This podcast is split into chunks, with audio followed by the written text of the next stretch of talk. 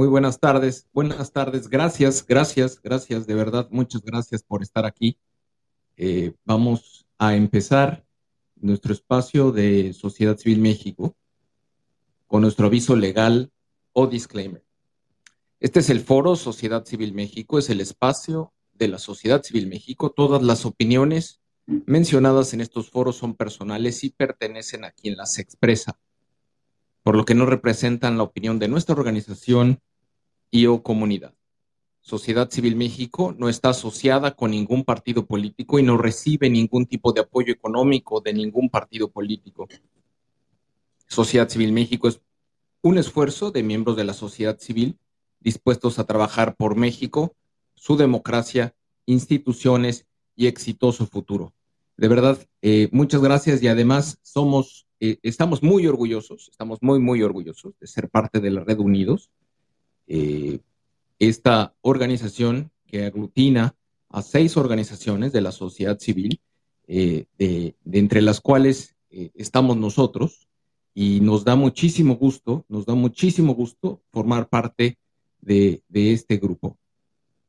vamos a empezar en unos minutos en lo que ponemos nuestra introducción. Nuevamente, muchas gracias por favor, acompáñenos compartiendo este espacio, compartiendo eh, eh, comentarios. En la parte inferior derecha van a ver una burbujita o un cuadrito donde pueden hacer comentarios eh, para que el algoritmo de Twitter permita que puedan entrar muchos más usuarios. Lo que vamos a hablar hoy con la doctora Marván es muy importante. Lo que está ocurriendo en, en la Cámara de Senadores en estos momentos es también muy importante y, forma parte de la configuración de nuestra democracia. Es muy importante y vamos a hablar del tema. Muchas gracias. ¿Tienes ideas que deben ser escuchadas? Este es tu space. Mantente al pendiente de nuestros foros. Compartamos propuestas y soluciones de ciudadano a ciudadano.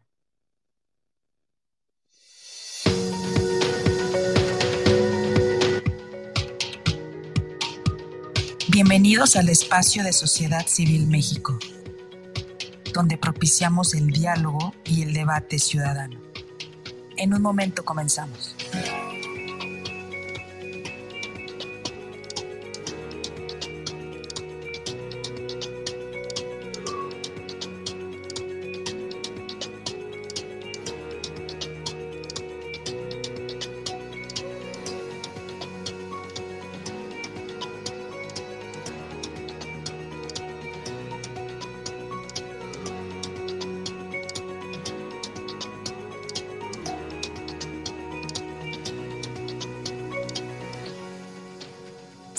En nuestras redes sociales. Estamos presentes en Twitter, Facebook, Instagram, TikTok, Spotify y YouTube. Encuéntranos como arroba SocCivilMX.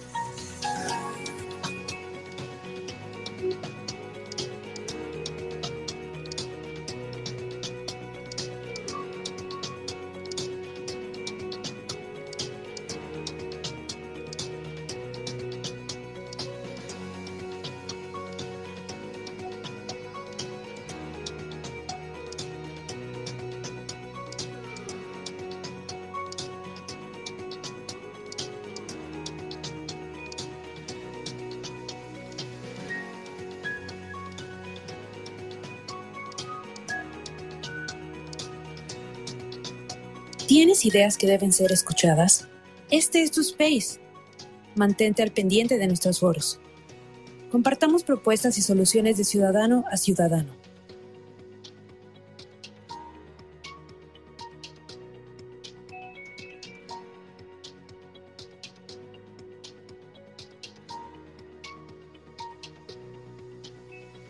Hola, te mando un saludo desde Sociedad Civil México. El 2024 cada día está más cerca y necesitamos de tu apoyo para poder acelerar el ritmo. Recientemente, Twitter nos invitó a unirnos a su programa de superseguidores. Hoy en día somos la primer plataforma de superseguidores en habla hispana. Esta plataforma permite a nuestros seguidores regulares puedan patrocinar nuestra iniciativa desde un solo clic. Visita nuestro perfil en Twitter e identifica dónde está la sección de Superfollow o Super Seguidor. Algunos están señalizados con una pequeña estrella. Sigue las instrucciones y listo. Gracias por ser parte de este maravilloso esfuerzo ciudadano. Somos Sociedad Civil México. Gracias. Nuevamente, muchas gracias, gracias, de verdad, gracias por estar aquí tan puntualmente. Eh, les vamos a agradecer si pueden compartir este espacio. Eh, lo que vamos a hablar el día de hoy con la doctora María Marván Laborde es muy importante. Es, es realmente un tema que está ocurriendo, ahora sí que está ocurriendo en este momento una discusión muy álgida en la, en la, en la Cámara de Senadores eh, y tenemos que entender cuáles son las implicaciones de lo que se está discutiendo, eh, cuál es el riesgo que representa para el manejo de datos personales, el manejo de la información pública, el acceso a la información pública y, sobre todo también para la democracia, porque esto tiene un impacto directo, eh, el, tener un electorado, el tener ciudadanos informados que puedan tener mayor acceso a información pública.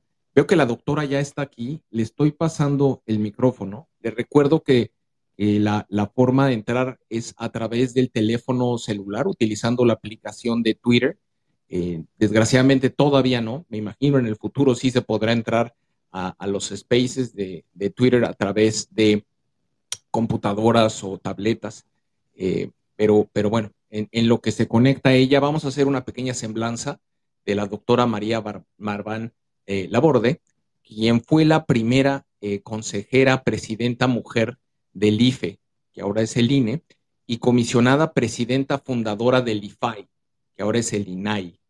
Estudió en la UNAM sociología y se graduó de maestría y doctorado en la New School for Social Research de la ciudad de New York en los Estados Unidos se ha especializado en temas de política, cuestiones electorales, transparencia, acceso a la información, protección de datos personales y desarrollo democrático en México.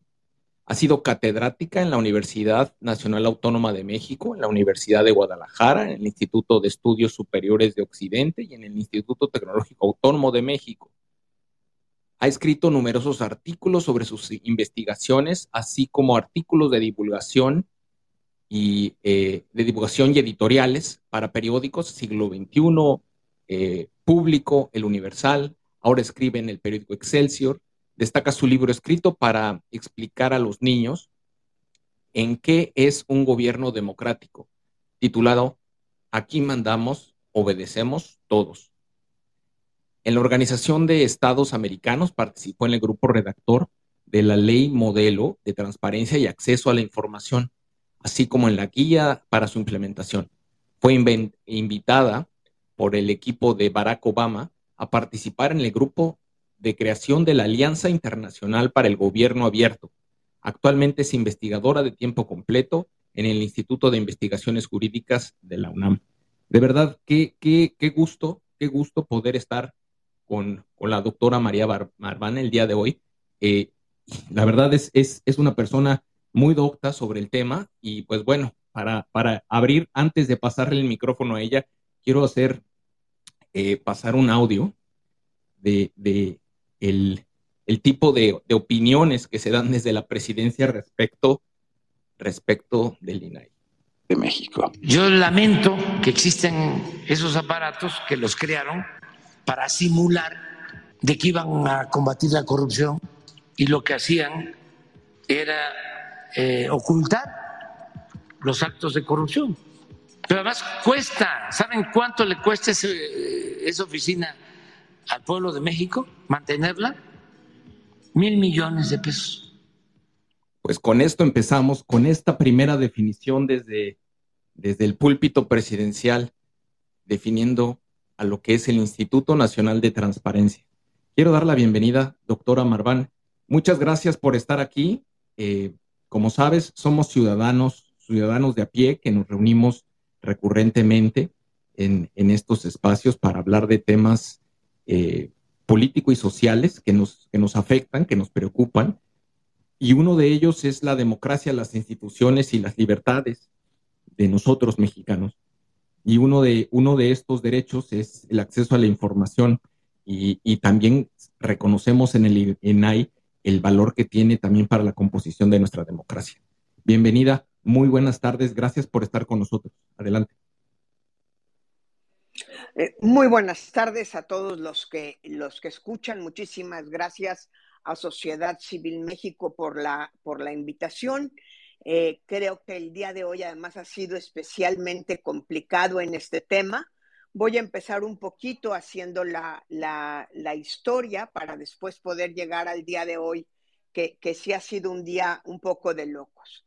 A ver, el, el derecho de acceso a la información está definido en nuestra Constitución como un derecho humano e implica el tener una institución a nivel federal y otra en cada uno de los estados que nos permita procesar este derecho de tal manera que la garantía se pueda convertir realmente en una política pública y, las y los mexicanos podamos pedir documentos del gobierno, de los gobiernos, federal, municipal, estatal, y al mismo tiempo eh, poder consultar lo que se llaman las obligaciones de transparencia.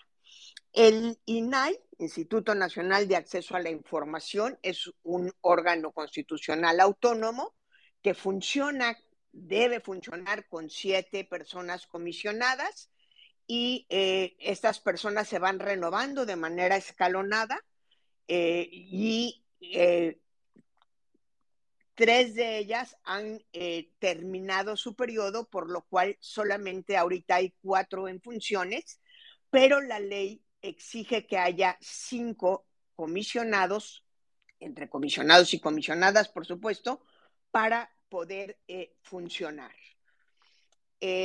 el Senado ha eh, caminado con, pies de plomo, con una lentitud eh, injustificable para nombrar a dos personas comisionadas que fueron los primeros que salieron.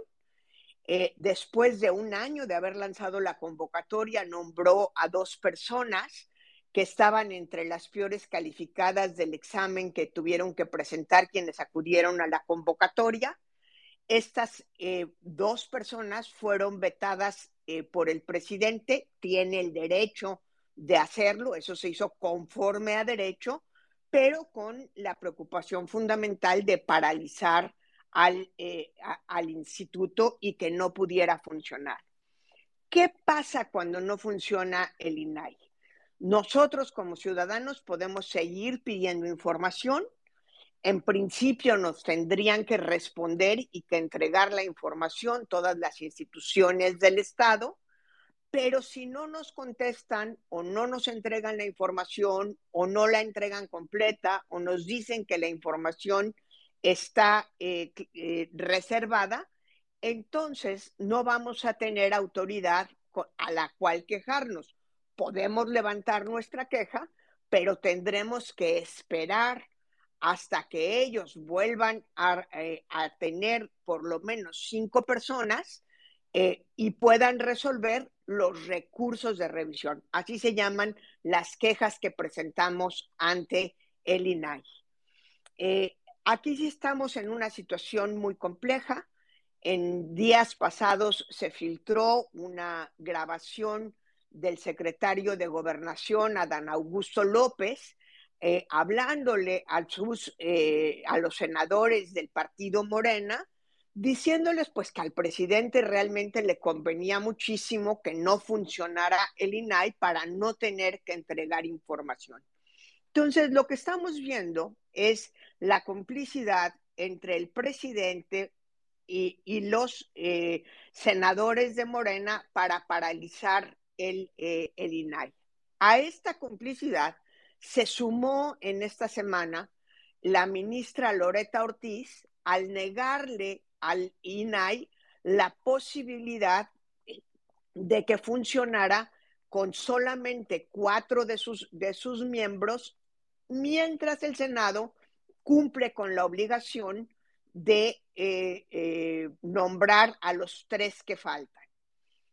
En este sentido, ya tenemos una complicidad de los tres poderes, no quiero decir que toda la Suprema Corte de Justicia de la Nación esté en esto, tampoco quiero decir que toda la, eh, los senadores están en esto, pero la realidad es que está paralizado el, eh, el, eh, el INAI. El día de hoy, y veo que aquí está eh, Xochil Gálvez, seguramente ella nos tendrá mucho mayor información. La verdad es que fue un día en el que estuvimos verdaderamente en una montaña rusa con lo que eh, relacionado con eh, el acceso a la información pública gubernamental. Muy temprano en la mañana salió a la luz una iniciativa del senador Armenta Mier, eh, presidente, perdón, senador de Morena, en la cual proponía a través de una reforma legal derogar la Ley General de Transparencia y Acceso a la Información Pública y la ley federal. Tenemos dos leyes que permiten al INAI funcionar y hacer su trabajo. Entonces, esto lo que significaba en los hechos era, pues, prácticamente dejar sin fundamento legal al INAI para funcionar, aun cuando la Constitución ordena su, eh, su existencia. Una cosa que llama mucho la atención de esa iniciativa es que se proponía que pasara a la función pública la obligación de responder solicitudes de acceso a la información. Eh, realmente era una iniciativa hecha muy a la carrera, sin conocimiento de la ley y sin conocimiento preciso de cuál es el mecanismo a través del cual eh, todos los mexicanos podemos pedir información las instituciones están obligadas a responder y tenemos un mecanismo de defensa para poder obligar a las instituciones a las que a, que nos respondan.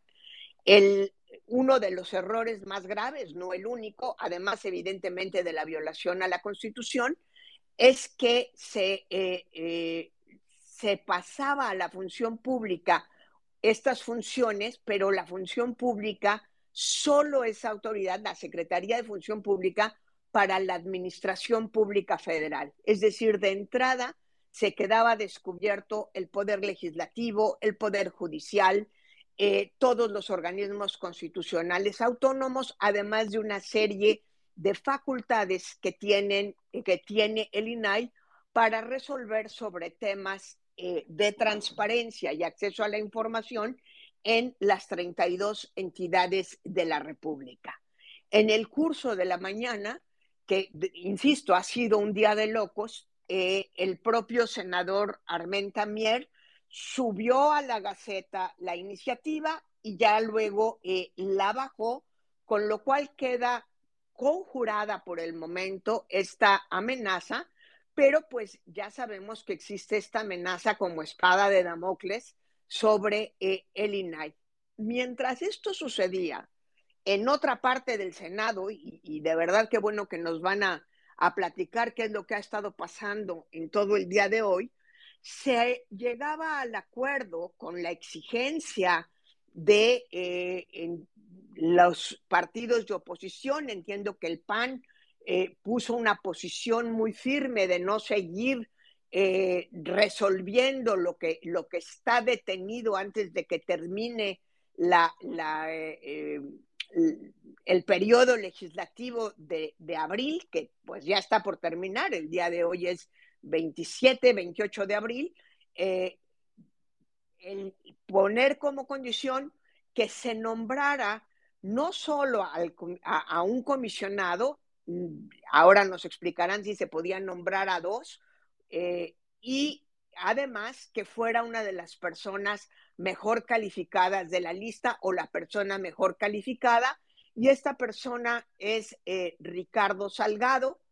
Se supone que había un acuerdo, pero al llegar al Pleno a votación, no alcanzó la votación de dos terceras partes que eran requeridas. Este es el momento en el que nos encontramos en donde lo podemos mm, reducir o resumir de la siguiente manera. Primero, el derecho de acceso a la información es un derecho humano consagrado en nuestra Constitución.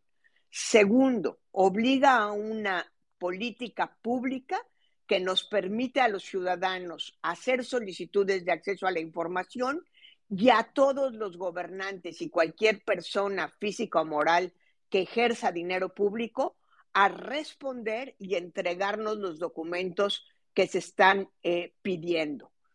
Eh, tercero, eh, ha habido una dilación del Senado para nombrar primero a dos comisionados que salieron el año pasado, ahora ya son tres comisionados porque hace unos días terminó su periodo el comisionado Francisco Acuña.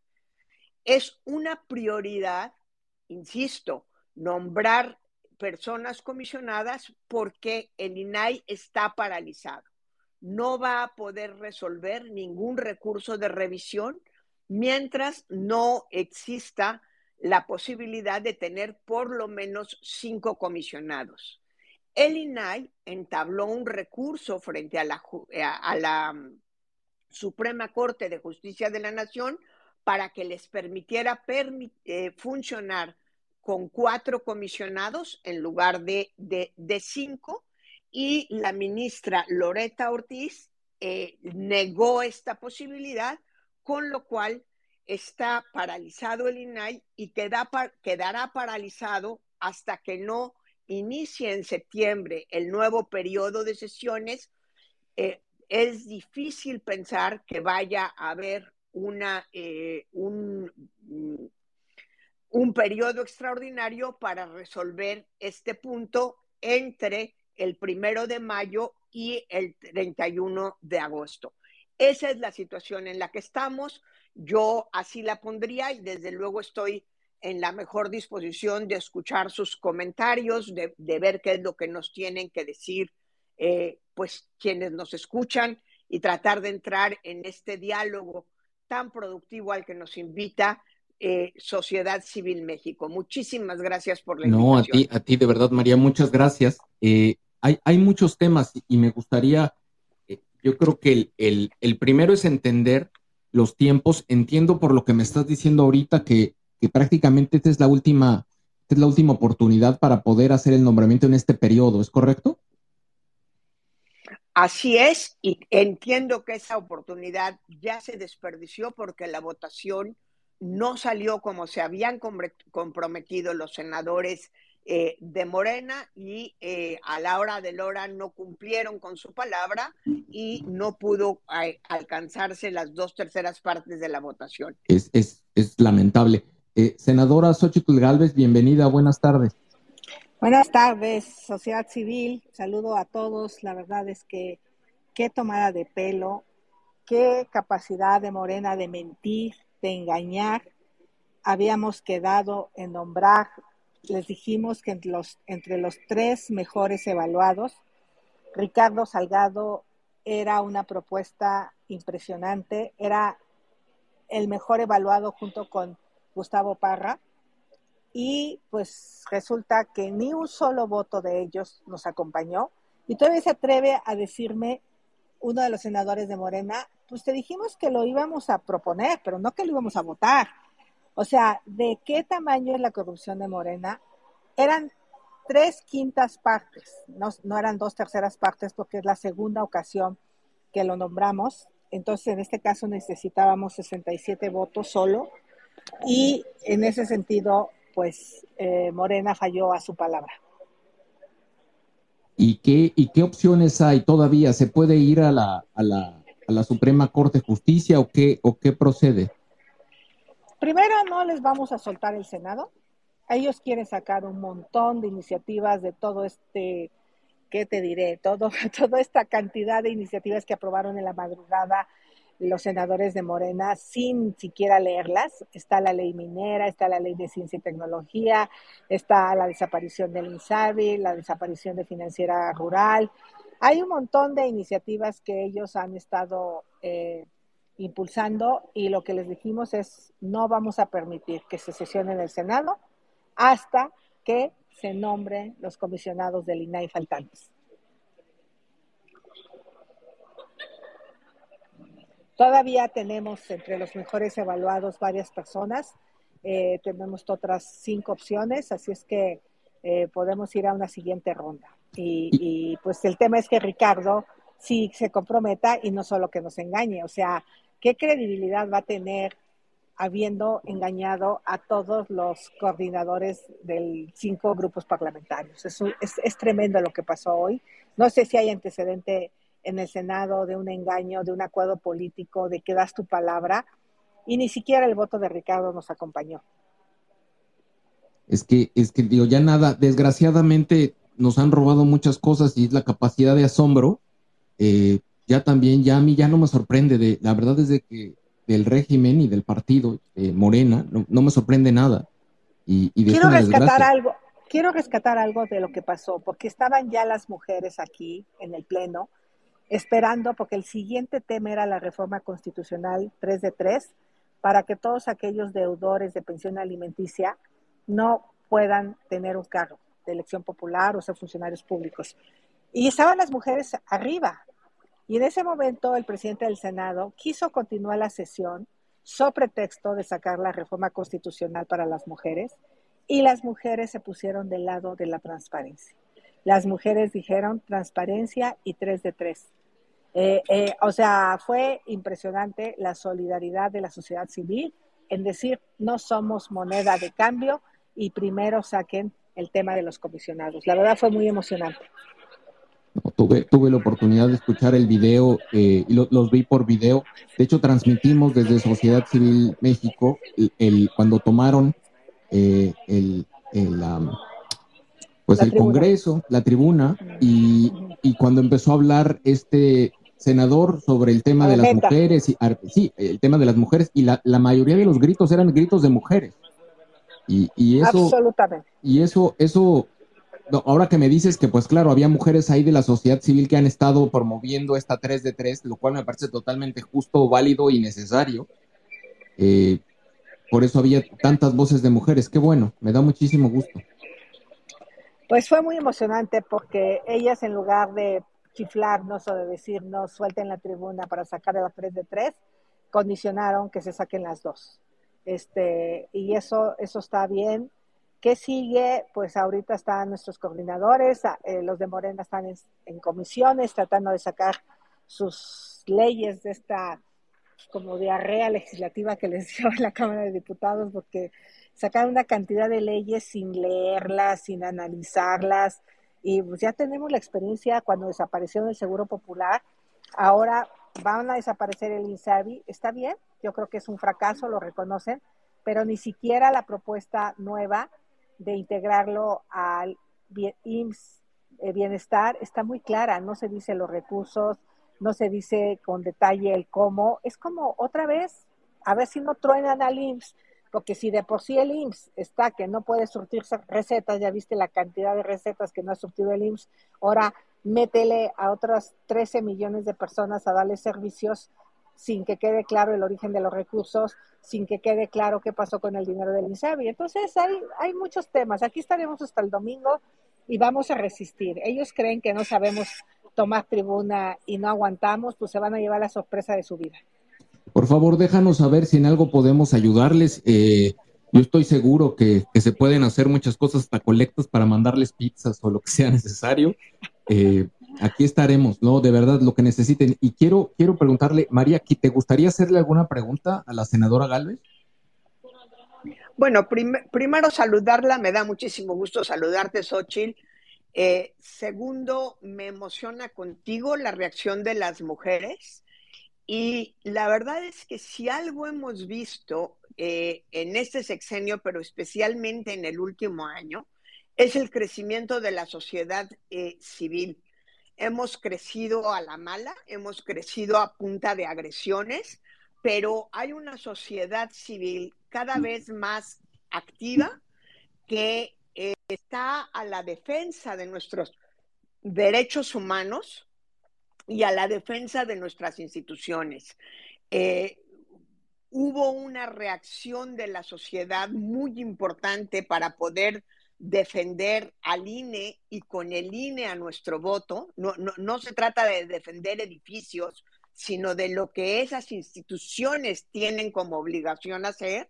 Y creo que ahora lo que están logrando es que haya esta solidaridad de la sociedad para poder defender nuestro derecho de acceso a la información, nuestro derecho a la protección de datos personales y eh, darnos cuenta de que sí requiere recursos públicos, pero también eh, eso tiene una recompensa en términos de lo que se ha conseguido. Es falso, absolutamente falso, y se puede demostrar, pero como bien dice Xochitl, hoy estamos en un gobierno de mentiras y de mentirosos.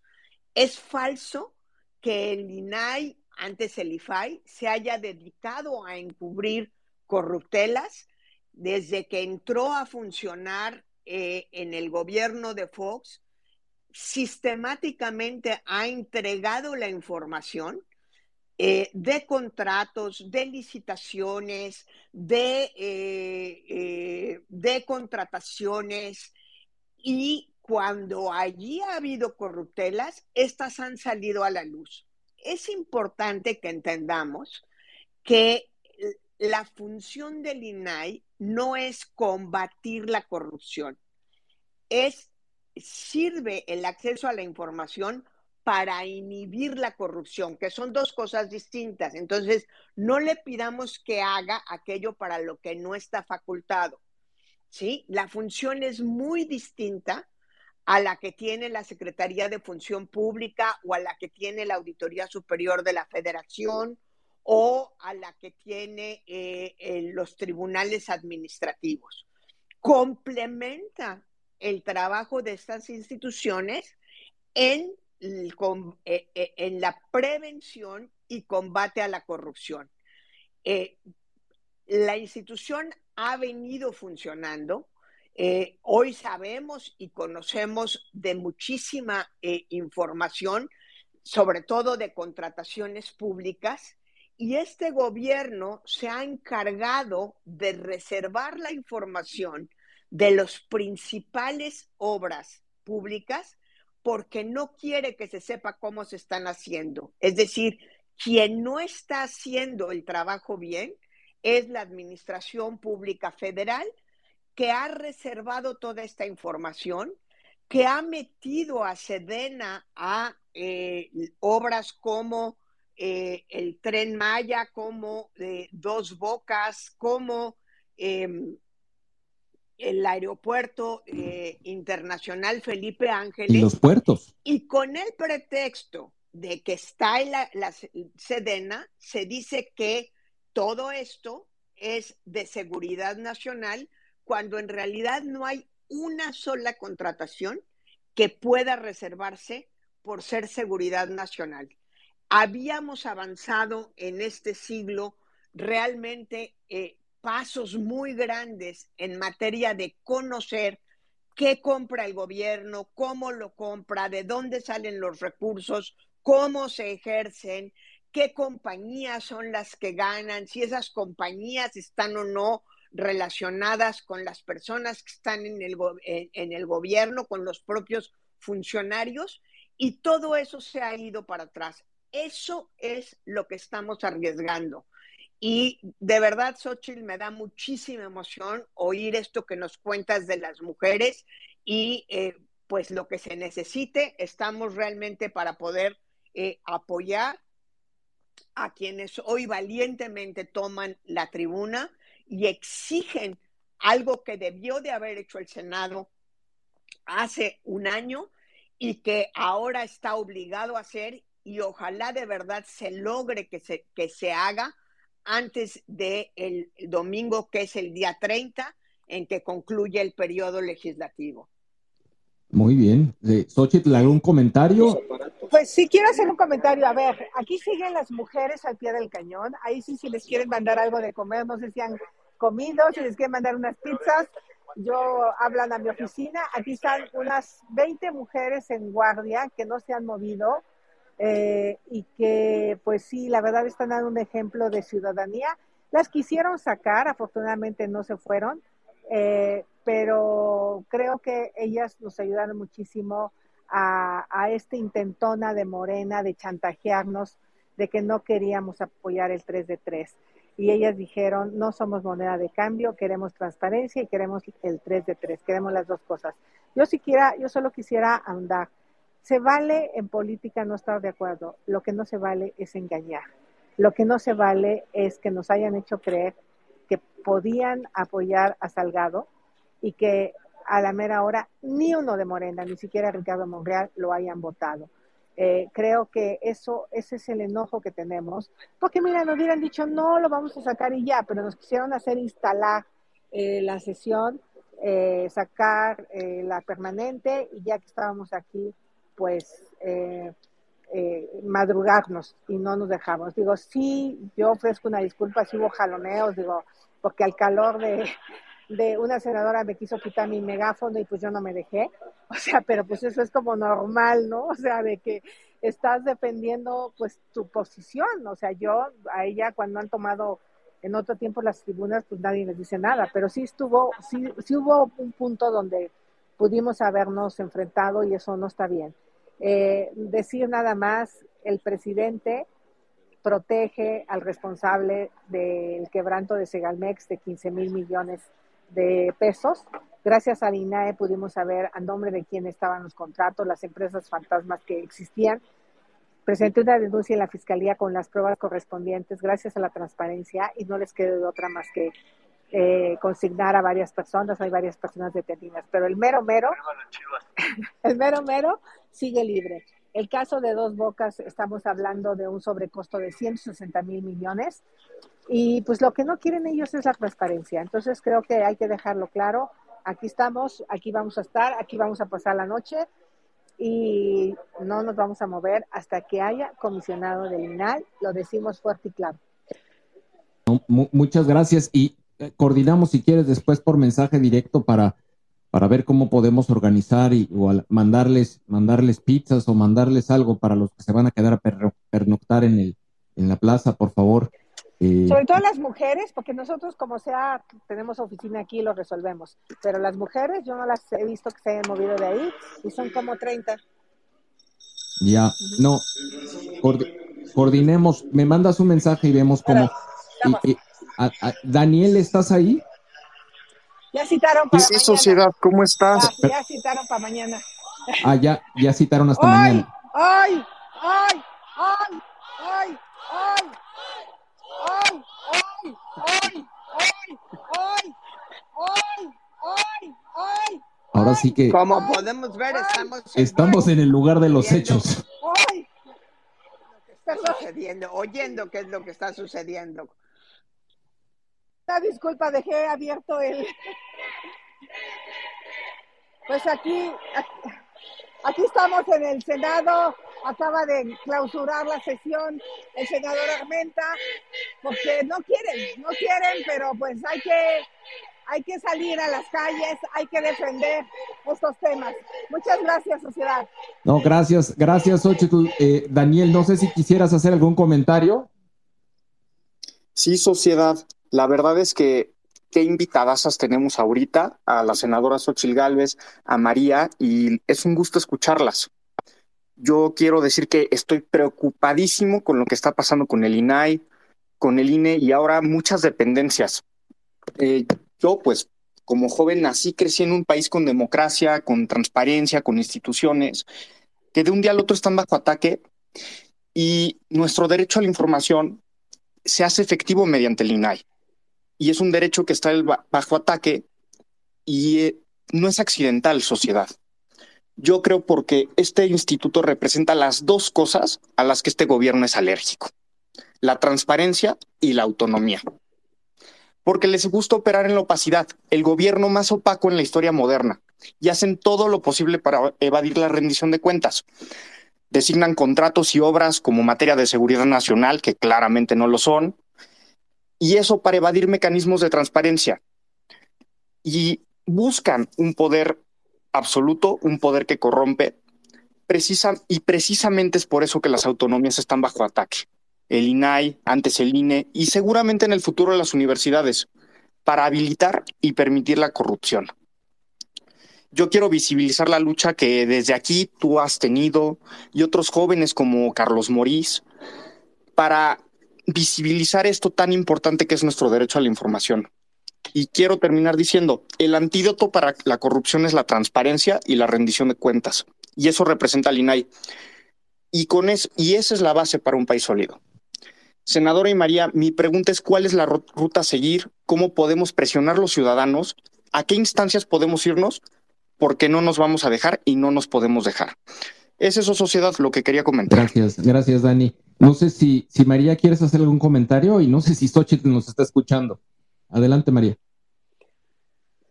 Pues mira, la verdad es que me queda un poco eh, perpleja en el sentido de que no sé exactamente cuál sería la lucha a seguir pero ciertamente la presión que se está ejerciendo eh, sirve de algo. Eh, ya lo vimos con, el INE. Eh, no sé si, si podríamos volver a llenar el zócalo, si tiene sentido, pero ciertamente creo que hay que hacer saber a los legisladores, a el Poder Legislativo, a la, la Suprema Corte de Justicia de la Nación, creo yo que siempre con respeto, eh, que estamos defendiendo este derecho y que, y que no es una graciosa concesión del Estado o de este gobierno o de los gobiernos anteriores. Es un derecho reconocido en la Constitución que estamos dispuestos a defender. Habría que empezar a explorar ciertas acciones, eh, probablemente de desobediencia civil, de resistencia pacífica, para realmente eh, pues que se den cuenta que están eh, violentando nuestros derechos y como dice eh, la senadora eh, Xochil Gálvez, que no nos vamos a dejar. Me da eh, muchísimo orgullo saber que eso esto es lo que está pasando. Sí, la verdad es que sí. si, si me lo permites, María, vamos a ir con algunas de las personas que ya tienen micrófono habilitado, que amablemente han estado esperando y muchas gracias por su paciencia. Eh, está Catalina, nos quiere dar un comentario o pregunta. Adelante, Catalina. Buenas tardes a todos, a todas. Em, en, primer lugar, en primer lugar, quiero felicitar a la señora Xochitl porque qué valiente y qué tamaño de blanquillos, digo, por no decir una grosería, eh, de ella, de la senadora Kenia, de todas ellas. Estoy muy orgullosa de ellas. Yo soy habitante acá en el municipio de Nesa. Próximamente vamos a tener elecciones y votaremos por la candidata Abril, por la señora Abril. Yo quisiera, este, yo fui a todas las eh, marchas, a la de noviembre, a la Marea Rosa, todas. Y yo sería, eh, yo sería de la idea de que mm, pudiéramos meter presión en hacer otra marcha para defender al INAI y a lo mejor sería muy bien hacerla en entre semana. Yo sé que pues yo soy enemiga de, de que pues podemos, se puede causar un conflicto con vial y muchas cosas, pero a lo mejor si se mete presión de esa manera un día entre semana, yo estoy dispuesta a dejar un día de trabajar con tal de ir a apoyar al INAI, porque no podemos dejar que la cuarta este, de formación haga eso. En las marchas que se han hecho en domingo, bueno, todas han hecho efecto, pero a lo mejor entre semana sería muy buena idea. Y de paso, nos vamos con, a quitar a todos los mugrosos que están afuera de la Suprema Corte, que están, que quieren sacar a la, a la señora Piña, que mis respetos también para la señora. Y pues ese es mi, mis palabras hacia ustedes de que pues hacer otra marcha. Yo soy de la idea de otra marcha, pero entre semana. Muchas gracias, por escucharme. Buena tarde para todos. Gracias, Catalina, de verdad, gracias. Digo, no, no, lo, no es solamente una decisión nuestra, es, eh, se tienen que alinear los intereses y objetivos de muchas organizaciones y, y, pues bueno, sin duda, y desde muy temprano, hoy estamos en, en debate sobre sobre en qué momento, cómo hacerla. Agradecemos la retroalimentación de que sea entre semana, puede ser una buena idea, eh, pero vamos a ver, primero tenemos que, ponernos de acuerdo, porque si las cosas han salido bien, créemelo, porque es porque hay la participación de muchísimas personas y tratamos de hacer esto con un nivel de perfección, híjole, que, que, demuestre y que compare lo que es hacer las cosas bien y lo que está ocurriendo en el gobierno federal. Eh, por eso es de que lo, que tiene que ser algo perfecto, no podemos irnos con algo eh, que no esté muy bien organizado, pero, pero estamos en eso. Y, si se dan, si se alinean las cosas, seguramente les vamos a pedir que desempolven sus camisetas rosas y que, y que ya sea en fin de semana o entre semana, pues estemos listos. Vamos, eh, no sé si quieras hacer algún comentario, María. No, la, verdad quisiera, respecto a la marcha, podría ser eh, que se organizara, me parecería muy bien. Eh, tiene sus ventajas y sus desventajas que sea entre semanas. Ciertamente entre semana es más disruptiva, pero también es más difícil conseguir eh, que todo mundo pueda estar dispuesto a faltar al trabajo. En fin, eso habría que calibrarlo. Pero quiero hacer, eh, llamar la atención sobre algo que dijo Catalina, que es muy importante, y es el que haya personas afuera de la Suprema Corte de Justicia de la Nación eh, pidiendo la renuncia de eh, la, la magistrada presidenta Norma Piña, cuando fue democráticamente elegida por sus pares conforme a las reglas como se debe de hacer. Es muy preocupante o uno de los signos más preocupantes que tenemos actualmente en México es la falta de deferencia democrática entre las instituciones republicanas. El poder judicial está obligado a respetar al poder ejecutivo y al poder judicial el, perdón, al legislativo, el legislativo a los otros dos y así sucesivamente. Y una república funciona en gran medida gracias a ese respeto, no solo a sus facultades, sino también a las decisiones que se toman. Es eh, absolutamente antirepublicano que se esté pidiendo la renuncia de la magistrada presidenta porque no es del agrado de otro de los poderes. Eh, no tengo en la memoria ningún hecho parecido, ni aún en las épocas en las que México no era un país democrático. Y creo que dentro de nuestras exigencias tenemos que eh, poner como prioridad eh, el que cada uno de los poderes haga lo que tiene que hacer, no haga lo que no tiene que hacer y respete a los otros eh, de una manera real y que se demuestre de manera cotidiana en todos los días. Es una falta de respeto que Adán Augusto haya ido al Senado a pedirle a sus senadores que les mandaba decir el presidente que por favor paralizaran al, al INAI. Es una falta de respeto que se les haya prohibido a los funcionarios públicos hablar con la Corte y levantarles el teléfono.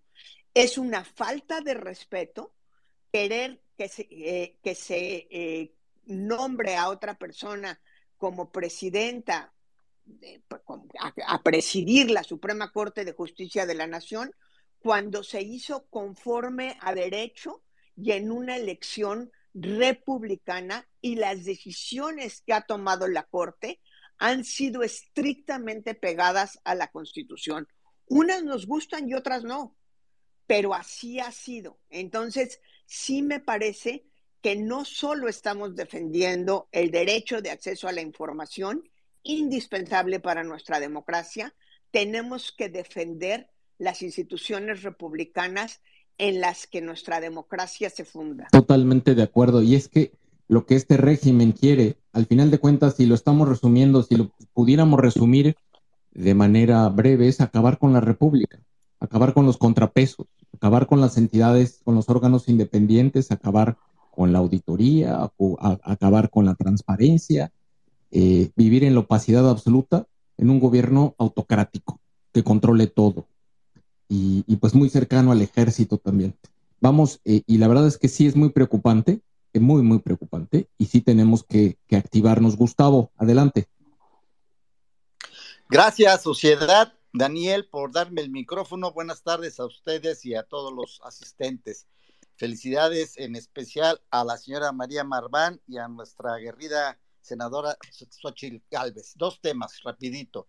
Primero, eh, apuntando y corroborando lo dicho por la señora Marván sobre la iniciativa del senador Armenta de Puebla, este, y que al principio oh, la presentó para que el INAE fuera absorbido por la Secretaría de la Función Pública y creo que el día de hoy la baja argumentando que no, que es para que la Auditoría Federal, eh, la Auditoría Superior de la Nación o Federal, no recuerdo cómo se llama, este, eh, absorba las funciones del de, INAI para este, mayor transparencia, según él, y sobre todo austeridad.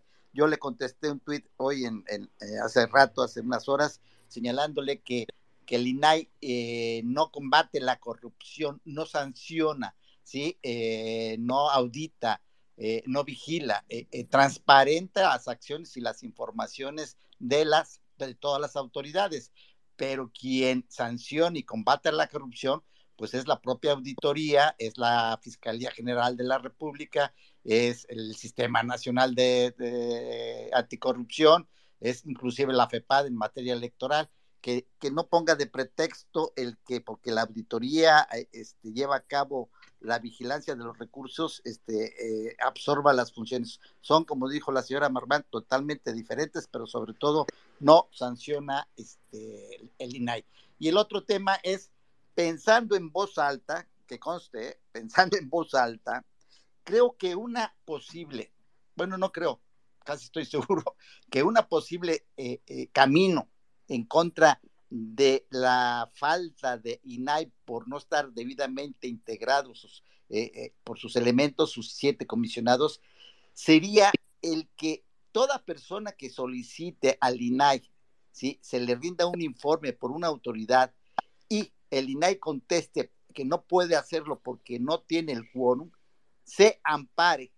Pero todos, todos, no sé cuántas este, solicitudes hay y que un un, despacho de abogados nos ayude para que todos eh, presenten, puede ser el mismo amparo, pero este no, no en el mismo, en la, en la misma demanda de amparo, sino individualmente los miles de amparos para que un juez de distrito resuelva, y voy a decir por qué creo que es procedente, los derechos humanos, las garantías que tenemos, como es el acceso a la información, no se pueden suspender no se pueden detener porque un órgano colegiado no está integrado.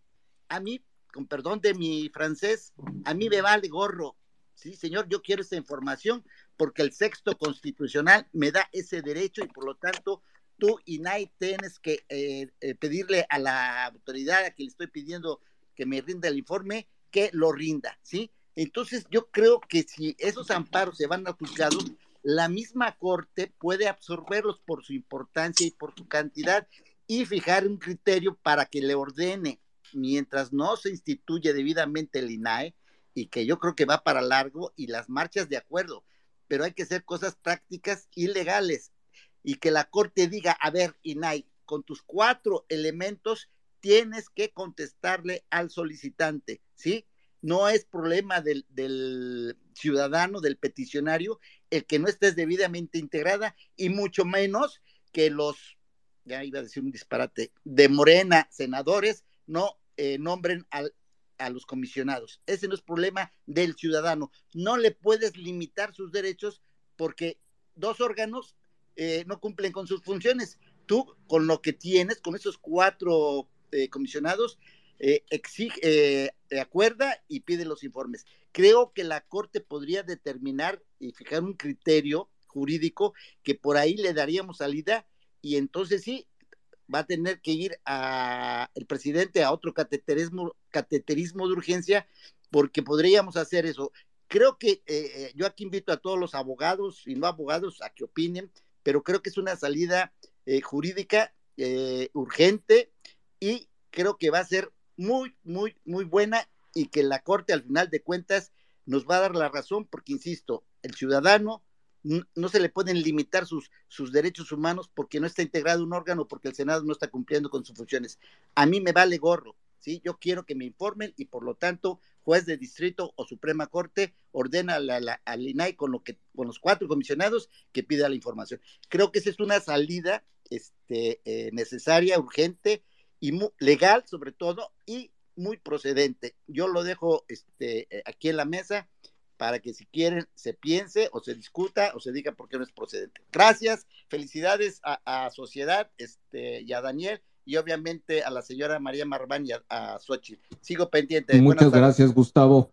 Eh, digo, no, pues sí, digo, ampararse, hacer amparos masivos. El tema es que también, yo creo que parte también de lo que quieren hacer es, es saturar el, a, la Suprema Corte con tantas eh, modificaciones que están solicitando que seguramente por su inconstitucionalidad terminarán en, en la Corte. Eh, pues eso va. Sociedad, si me, me permites, mira, eh, no es necesario que, vaya hasta la corte, ¿eh? un juez de distrito puede determinarlo y, si, eh, y, crear criterio entre todos los jueces de distrito, ¿sí? Yo digo que se vaya a la corte y yo creo que la corte lo va a absorber porque es de suma importancia. No es para saturar, no es para saturar a la corte, es en, esa instancia serían los juzgados de distrito, pero hay varios. Pero un juez de distrito puede determinar y ordenar que se, eh, con los cuatro integrantes de la, del Instituto Nacional eh, de Acceso a la Información, se, se, lleva a cabo sesión y resuelvan todos los que tengan este, pendientes. Lo puede hacer un juez de distrito, pero a mí me gustaría que de una vez, este, porque esto va para largo, ¿eh? ¿eh? así hagamos 50 manifestaciones. No, estoy de acuerdo, estoy de acuerdo. Eh, eh, doctora Marván, no sé si quieras hacer un comentario antes de que pasemos con, el doctor Emilio Álvarez y Casa, que está aquí, el senador. Eh, tu micrófono está cerrado. Hola. Ya. Ah, mira, Emilio, te escuchamos. Adelante. Hola, qué gusto saludarles a Sociedad Civil México, a todas las amigas y amigos. Les saludo desde la tribuna del Senado Tomada. Las y los senadores del bloque de contención eh, tomamos la tribuna en un acto de resistencia democrática, en un acto de resistencia civil pacífica, porque no queremos seguir acompañando la violación a los derechos humanos, en particular de transparencia y acceso a la información. Eh, habíamos hecho un acuerdo para que se votara por un comisionado del INAI, una comisionada. De hecho, incluso llegamos a una fórmula de proponer a los tres mejores calificados y que Morena pudiera optar en el ánimo de garantizar el derecho de las y los ciudadanos. La transparencia no es una cortesía de López Obrador, no es un favor del gobierno ni de ningún gobernante, es un derecho que nos hemos ganado literalmente con sangre, sudor y lágrimas. Hemos luchado por el acceso a la información, la transparencia y eh, quedó muy claro que las y los senadores de Morena no cumplieron el acuerdo, prácticamente todos votaron en contra, no se ha alcanzó la votación requerida y con eso se reventó la sesión porque ya no estamos dispuestos a aprobar ninguna reforma constitucional ni permitir que la sesión continúe con todo el congal legislativo que aprobaron ayer en la Cámara de Diputados. No queremos que se siga en el atropello y en la destrucción del Estado mexicano. Estamos acá senadoras y senadores del PAN, del PRD, del Grupo Plural, de MC, del PRI, todos y todas en un acto literalmente de resistencia civil pacífica, de resistencia democrática, exigiendo transparencia ya, exigiendo que antes de que termine el periodo se nombre a un comisionado o comisionada del INAI para que eh, pueda sesionar el órgano superior pueda tomar decisiones cuando alguna autoridad se niega a darnos información. Y claro, claro que les preocupa, pues si hay un escándalo de corrupción en Segalmex, si han gastado como locos en el Tren Maya, en Dos Bocas, o los contratos de los amigos de los hijos de López Obrador, pero deshacen toda la historia de su lucha de 20 años y ahora que son gobiernos se les olvida, es un ejemplo de la corrupción política de un movimiento social que llega al poder, pero ustedes deben de saber, amigos y amigas de este space, que estamos acá eh, nos vamos a quedar a dormir en la noche. Ya acudió el presidente de la mesa directiva, senador Armenta, a mm, cerrar la sesión. Se convocó mañana a la una, pero nos quedaremos acá porque ya, por supuesto, no hay confianza y vamos a seguir insistiendo de la necesidad de que primero salgan los temas del Senado Y veremos entonces cada una de las reformas en sus términos los y las senadoras de Morena están sesionando en las comisiones eh, solo ellos y ellas. La oposición ha decidido hacer el vacío y trancar la discusión. Lo fundamental, en nuestra opinión, es garantizar el derecho de las y los ciudadanos a la transparencia el acceso a la información. Han venido postergando esta decisión por más de un año. Hemos hecho distintos tipos de propuestas y hay acá también un grupo de mujeres, de feministas, que están promoviendo la reforma constitucional que se conoce 3 de 3 contra la violencia y que hombres que estén en procesos denunciados y sancionados por violencia o por no cumplir sus obligaciones paternas eh, puedan eh, estar fuera de la competencia electoral. Eh, incluso les transmitimos por conducto de nuestros colegas y colegas senadoras la disposición del bloque para hacer un periodo extraordinario solo para ese tema, pero no podemos permitir, no podemos permitir que sigan atropellando nuestros derechos. Por supuesto hubo un momento de tensión, nos sorprende muchísimo la violencia en la que incurrió el senador César Cravioto, eh, manoteando y golpeando a mujeres de la oposición, a senadoras que tenían las eh, mantas en un típico acto de jefe de camorra que se le acostumbra acá como enorme violencia verbal, ahora física, también provocando al senador Ismael Cabeza de Vaca, pero lo que más sorprende es que le da emanazos a las senadoras para que soltaran las, la manta. Eh, este tipo de hechos provocó que las feministas empezaran a gritar eh, y coreando todos sin violencia. Afortunadamente se pudo detener, pero es un ejemplo muy lamentable justo pone en evidencia de por qué se quiere una reforma 3 de 3 sin violencia. De manera que, pues desde acá, desde la tribuna del Senado, estamos en esta resistencia. Acá están mis compañeras eh, que también está conectada, Xochil Galvez, está Lili Telles, está Gina Cruz Blacklash, está Alejandra Reynoso, está Martín del Campo, está Lupita Saldaña, está Josefina Vázquez Mota, está Damián Cepeda, está Indira Rosales y también está José Botello, el, coordinador del PAN, eh, Julián Rementería, Gustavo Madero, que literalmente ya se sentó en posición zen enfrente de la tribuna. En fin, estamos acá en el ánimo, pues literalmente, de la resistencia democrática, porque no estamos dispuestas ni dispuestos a que se siga atropellando nuestros derechos y destruyendo todas las instituciones y procesos y con tanto esfuerzo de la gente y del pueblo de México se han construido. No, total, totalmente de acuerdo. Y, como le comentamos a Xochitl, que si era necesario, y digo, no, tenemos nada instrumentado como tal, pero si hay alguna manera en la que podamos ayudarles, le, decíamos que podíamos mandar pizzas si era necesario, pero, pero, pero pues bueno. Por supuesto, amigo, una hawaiana. Ahorita eh, estamos en preacuerdo, Xochitl, eh, Madero y yo nos vamos a quedar. Yo creo que habrá otros compañeros. Yo ya mandé pedir mi bolsa de dormir y mi almohada, porque sí estamos en el ánimo de quedarnos. Seguro estoy que habrá más compañeras y compañeros. Y si es necesario, si no sale un acuerdo, pues eh, probablemente nos vamos a quedar aquí. Y si es necesario que haya gente de sociedad civil, también dinos, digo, con todo gusto, y vemos qué podemos hacer. Es muy importante, como han hecho, volcarse a las redes en defensa del INAI, como hicimos en la defensa del voto y en defensa del INE. Quienes puedan y quieran, pues por supuesto todos a subir eh, hashtag comisionados ya, eh, defensa del INAI. Y quienes puedan y quieran, pues véngase acá fuera del Senado. Este es un momento importante para defender nuestra democracia. Muchas gracias. Eh, doctora Marván, ¿estás ahí? ¿Quieres hacer algún comentario con el senador Emilio? Eh, bueno, en primer lugar, saludarlo, Emilio, ¿cómo estás? Qué gusto saber que están en esta lucha. Qué triste momento en el que estamos, pero pues es en el que estamos, no, no, no lo podemos escoger. Y la verdad es que sí urge eh, que se demuestre la presión de la sociedad civil.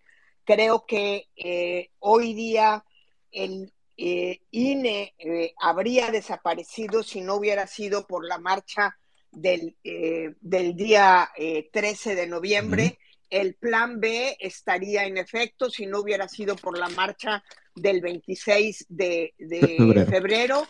Eh, es importante que todos quienes nos escuchan nos demos cuenta que nuestra palabra cuenta, nuestra presión sirve y nuestra obligación ciudadana nos tiene que hacer eh, participar en esto. No, es, esto está creciendo y como, como bien apuntabas, el, la sociedad civil está tomando más fuerza. Emilio, ¿quieres hacer un comentario?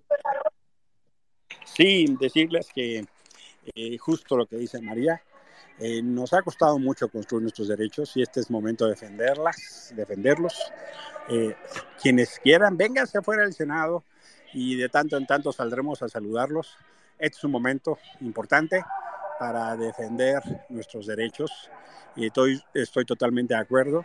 logramos detener la reforma constitucional cuando en la marcha en noviembre, logramos detener el plan B, logramos construir nuevamente un acuerdo para parar la intención de Palacio Nacional de dividir a la oposición y esa ciudadanía activa, decidida, fue la que tuvo esos logros.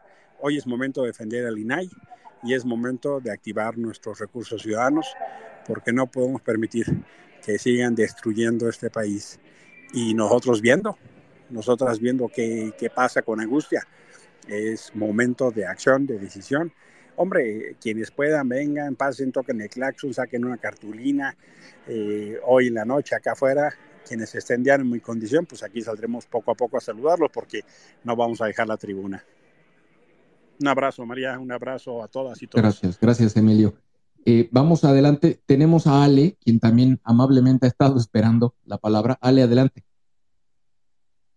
Hola, buenas tardes a todos este, y gracias por la palabra. Yo tengo una duda muy puntual. Eh, si se logra eh, que se nombren los comisionados, ¿todavía el presidente tiene la facultad de vetarlos? Eh, porque me queda esa duda si, por ejemplo, la propuesta que habían hecho hoy de, de nombrar alguno o de llegar a un acuerdo, fuera como para marearnos, o sea, para darnos así como a tole con el dedo un ratito y después este, que pudieran ser vetados. Esa es la duda puntual que tengo. Muy buena pregunta. Gracias. Yo no tengo respuesta, pero María, Emilio. Sí. No, yo sí tengo respuesta. Ah, perdón, vas, Emilio. No, como, como Dale, María. adelante. Eh, sí puede volverla a, a, eh, en la primera ocasión, el primer nombramiento requería dos terceras partes, ahora se necesita cuatro quintas partes.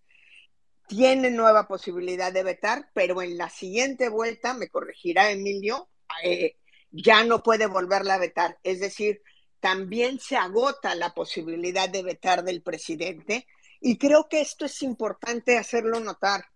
Justamente para esto están diseñadas estas eh, previsiones constitucionales y eh, legislativas para que no pueda una sola persona o un solo poder detener la fuerza de un organismo constitucional autónomo. Entonces, en la, en la siguiente vuelta sí puede, pero es su última oportunidad. Eh, exactamente como dice María, la única salvedad es que la segunda vuelta son tres quintas partes ah, tres quintas, claro, perdón. Mecanismo para facilitar. Y eso sucede porque hay una evolución constitucional y para que no suceda lo de la Suprema Corte de Justicia, el acuerdo del constituyente permanente fue llegar a un mecanismo donde el presidente sí tiene veto pero limitado. Si no hay una corresponsabilidad de los poderes, entonces un poder secuestra el ejercicio de derecho. Y por eso el modelo INAI es el más democrático y el más avanzado que tenemos. Y este caso sería el último el presidente tendría de veto y ya luego cae la cuerda a la responsabilidad del Senado. En los términos justos que dijo María. Ya, muy bien. Eh, tenemos, eh, a ver, eh, ¿quién sigue en la lista, Daniel? A ver, déjame ver. la perdí aquí. Aquí está Cristian. ¿Estás, Cristian, ahí? Ah, hola, sí. Adelante. ¿Se escucha? Sí, sí, adelante. Ah, ok. Bueno, yo soy ciudadano, no soy abogado, no soy político, pero sí trabaja en la administración de la Ciudad de México. De ahí no diré muchos detalles, pero mm, desde que yo estuve pues se veía la tendencia que se tenía, porque al menos a los servidores, bueno, funcionarios, si les preguntaban que si se podían quedar, ellos decían que sí, que si se pueden quedar en esas funciones y ganar esos sueldos, que para toda la vida, que para ellos genial. O sea, trataron de con la filosofía Juche de Corea del Norte, de, pues ya saben que Corea del Norte es una dictadura, por Kim Jong-un, y tienen grupos así que poco a poquito van jalando conforme ven a la gente más vulnerable y la van adoctrinando, pero eso no se dio de la noche a la mañana. Yo investigando más, pues ya me enteré que venían del partido, muchas veces, bueno, los centrales venían del Partido Socialista, que fue un partido aquí en México que fue de como allá de los 50, desapareció creo que en los 80. No me sé muy bien la historia de eso, pero era un partido que tenía una ideología marxista, uh, leninista. Total es de que todo eso ya estaba como que muy planeado, ya estaba sistematizado, nos fueron quitando los cambios, o sea, nos fueron haciendo esos cambios poco a poquito para que la sociedad no se diera cuenta, estuvieron regalando el dinero a los que menos tienen para comprar su voto, ya ven, ya lo tienen prácticamente comprado, ya les dieron el tren Maya, ya les dieron recursos, ya, ya sabemos que estamos mal en educación, eh, las escuelas de Benito Juárez pues no funcionaron, el CONACYT lo están destruyendo, porque la ciencia es solo ciencia, no entiende de ideologías, pero ya ahorita que pusieron una nueva ley que si hablas con gente, es gente que ni siquiera uh, tú tiene carrera, o sea, creen que las patentes deben ser públicas y que eso, somos hippies y que eh, todas se deben de compartir cuando las patentes del CONACID que se generan, bueno, que se generan a través de la investigación del CONACID son ventajas competitivas que nos dan frente a otros este, países. Prácticamente están deshaciendo todo, me están metiendo a funcionarios, servidores públicos que no tienen escuela, no tienen educación, lo único que les piden es simplemente ser fieles al actual régimen. Correcto no van a hacer nada. Entonces ya estamos en un punto de quiebre donde nosotros, los pocos que estamos de oposición, porque tenemos que ser sinceros, ah, el PRI ya no sabemos ni siquiera si va a, va a seguir. No, pero hay, hay, yo creo que, yo creo que, yo creo que el número, los números me dicen otra cosa, ¿eh? En la elección, en la elección de la, del 21, la, los partidos que no son Morena fueron 23 millones de votos el, y Morena y sus aliados tuvieron menos de 20. Entonces, a mí que no me digan que son mayoría. No es cierto. Eso es lo que nos repiten todos los días. Y hay mucha gente que se lo cree, pero no es cierto. Sí, tienes razón. No son, no son mayoría. No son. Mm, bueno, si contamos a toda la gente que no vota, sí, no van a ser mayoría. Ah, obviamente. No, pues nada más contando los votos que sucedieron. O sea, cuando haces ah. el conteo de votos de los partidos, PRI, PAN, PRD, MC eh, y todos los de aliados de Morena, que son Morena, nosotros, los que no somos Morena, juntamos 3 millones de votos más. Así que no, no, no, no es cierto. De verdad, digo, no, no estoy contra tu, no estoy contra tu juicio, hay mucha gente que opina como tú, pero cuando haces el análisis de los números de votos en el 21, pues no dan eso. Entonces, es, es, es, es, es, nada más tener cuidado porque repetimos lo que, nos, lo que nos están diciendo todo el tiempo. Y eso que nos está, de repente ya lo hacemos que es verdad y no, no es verdad. Sí, eso sí es verdad, es correcto. Eso voy a otro punto.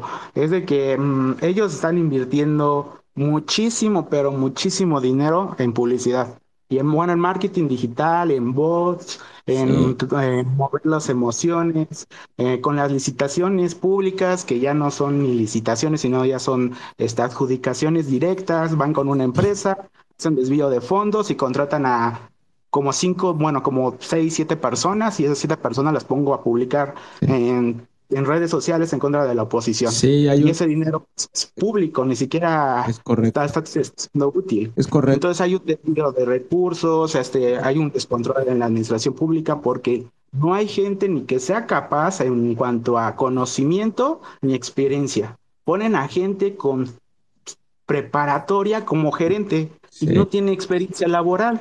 Entonces, ¿cómo, ¿cómo le va a decir a los demás? Pues simplemente la riegan. Y es por eso que pasan cosas como en el metro. Correcto. Porque el metro no es el único que tiene las fallas. Así ya son muchas entidades las que están comenzando a tener fallas. Y eso se está viendo en que no hay medicamento, en que no tenemos servicios de, calidad. Entonces, aquí la pregunta, nosotros como sociedad, ¿nos vamos a seguir esperando a, a que siga decayendo todo o vamos a ser proactivos y comenzar a hacer lo que debemos hacer como ciudadanos, de exigirle a los gobernantes lo que tienen que hacer en su trabajo. Es, en eso estamos, Cristian, pero déjame ver, tengo, tengo, Emilio, ¿no sé, quieres ah. hacer un comentario? me tengo que ir porque vamos a tener ahorita una reunión para prepararnos. Ya mandamos pedir nuestro Lipen y almohada, pero vamos a, tener una reunión de coordinación. Solo decirles que justo es momento de defender nuestros derechos. Es muy importante tener el activismo digital y es muy importante el pie a tierra. Qué bueno que estamos en estos espacios. Así se defiende la democracia y nuestros derechos. Les mando un abrazo y si tenemos en otro momento me conecto. Fuerte abrazo, que tengan un abrazo a ti, Emilio, muchas gracias. Eh, eh, doctora Marván, yo sé que tienes eh, tema de, horario. Eh, si quieres, sé que tienes otro compromiso, entonces, si quieres, adelante, te escuchamos y si nos quieres dar algunas reflexiones.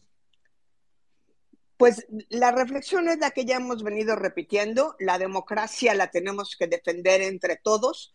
Este espacio y muchos otros son muestra de que lo estamos haciendo, de que hay una sociedad civil viva, eh, consciente de sus derechos y que eh, vamos a hacerle sentir a los tres poderes la, eh, la presión al presidente y a el poder legislativo se le presiona políticamente a la em, a la Suprema Corte de Justicia de la Nación.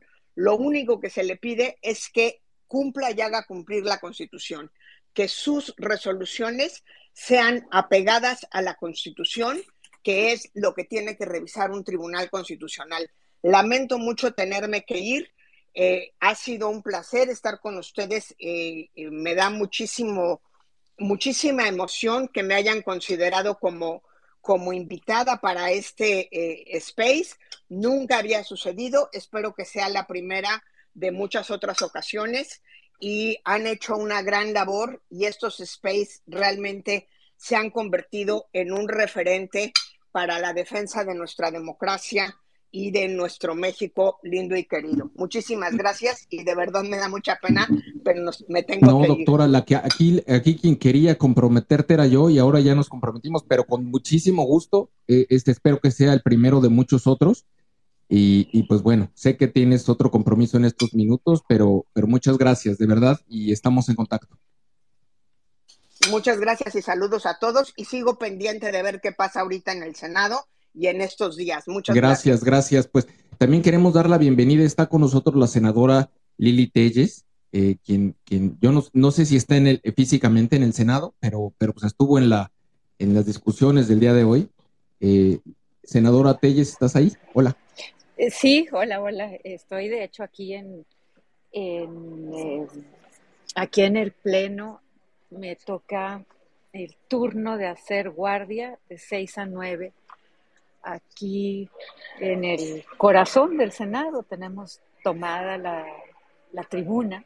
Aquí está al lado mío Emilio Álvarez y Casa, lo estaba oyendo hace un momento. Está, pues estamos varios está dando una entrevista a Gustavo Madero, están otros compañeros aquí a un lado y aquí nos vamos a quedar porque estamos en defensa del INAI y, lo que, y pues no, no sabemos hasta cuándo nos vamos a quedar aquí, pero sí sabemos que tenemos que, que dar esta batalla hasta donde sea, hasta donde sea posible, porque no solo no quieren habilitar al INAI, sino que tampoco quieren dar el visto bueno a la 3 de 3.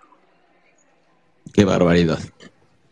Qué barbaridad. ¿Y, y tú, cómo, tú cómo, cómo viviste lo que sucedió el día de hoy? Y, y, nos decían que el senador Cravioto de Morena se había puesto violento.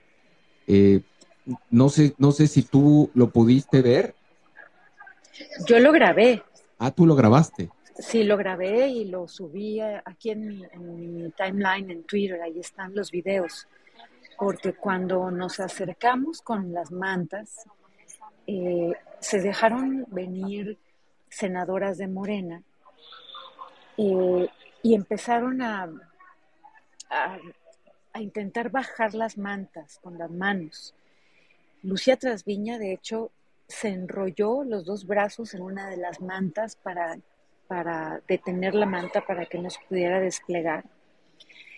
Entonces yo me regresé al escaño por mi celular para poder eh, grabar todo esto y, que quedara un, testigo en video de, lo que sucedió, fueron momentos muy delicados, de mucha violencia, porque eh, ah, tanto coraje. Llegan las senadoras de Morena, las mujeres, no son las que, las que llegan primero eh, contra nuestro derecho de manifestación. Entonces, compañeras como Xochitl, como la senadora eh, Lupita de Baja California Sur, eh, como Estrella, todas estaban deteniendo las mantas mientras las otras las, eh, pues literalmente, ahí están los videos, las, las trataban de, quitar. Y en eso iba subiendo todo de tono y Cravioto gritaba un montón de majaderías, groserías y groserías, pero majaderías que, que no puedo repetir, obviamente, eh, en una forma muy agresiva y pasé mi, celular, lo enfoqué más a él y en ese momento empezó a aventar puñetazos, ahí se ve en el video. Y de hecho le, le dio un puñetazo en las manos a mi compañera senadora Lupita de Baja California Sur. Y, y lo que me, me da desesperación de, no, no, tener más video grabado porque, porque aquí vemos cómo la, Citlali Hernández y otras, Antares Vázquez, eh, luego la, la, de Quintana Roo, Verónica Camino, eh, Ana Lilia Margarita, Lilia Margarita Valdés, perdón, todos están provocando y provocando esta violencia. Y cuando llegan los puñetazos, se asustan y empiezan a ponerse nerviosas, pero no por la violencia, sino porque están viendo que los estamos grabando. Se ponen nerviosas de que los, de que los vamos a exhibir. Entonces, ese juego de estar provoque y provoque y luego literalmente dar el golpe y esconder la mano, aventar la piedra y esconder la mano, pues se vio hoy muy claramente. Y el fondo del asunto es que quiere Morena seguir robando, robando a gusto, robando, saqueando la nación, no exagero, saqueando, eh, sin, sin que exista ningún mecanismo para rendir cuentas. Todos aquí saben, todos aquí sabemos que la base de la democracia y de esta república, bueno, de cualquier república, son estos mecanismos para hacer que el gobierno rinda cuentas, son los pilares, tanto, casi tanto como la libertad de expresión. Y es lo que están demoliendo. Es, yo no doy crédito a lo que estamos viviendo este día en el Senado. Las, estuve un momento en la Comisión de Salud y lo que estamos viendo hoy se reduce a lo siguiente, sin ánimo de hacerlo menos, pero más bien con la intención de, de entender el fondo de lo que está sucediendo. Están despojando a la sociedad, a los ciudadanos, a las personas, de, los, de sus derechos, de sus oportunidades de crecimiento, de desarrollo, de educación, en fin, haciendo una reducción de los derechos de los ciudadanos y fortaleciendo al mismo tiempo eh, el poder económico eh, y el poder eh, en, en, otras áreas, desde el espacio aéreo hasta las empresas, en fin, de los militares. Es lo que estamos viendo hoy en el fondo.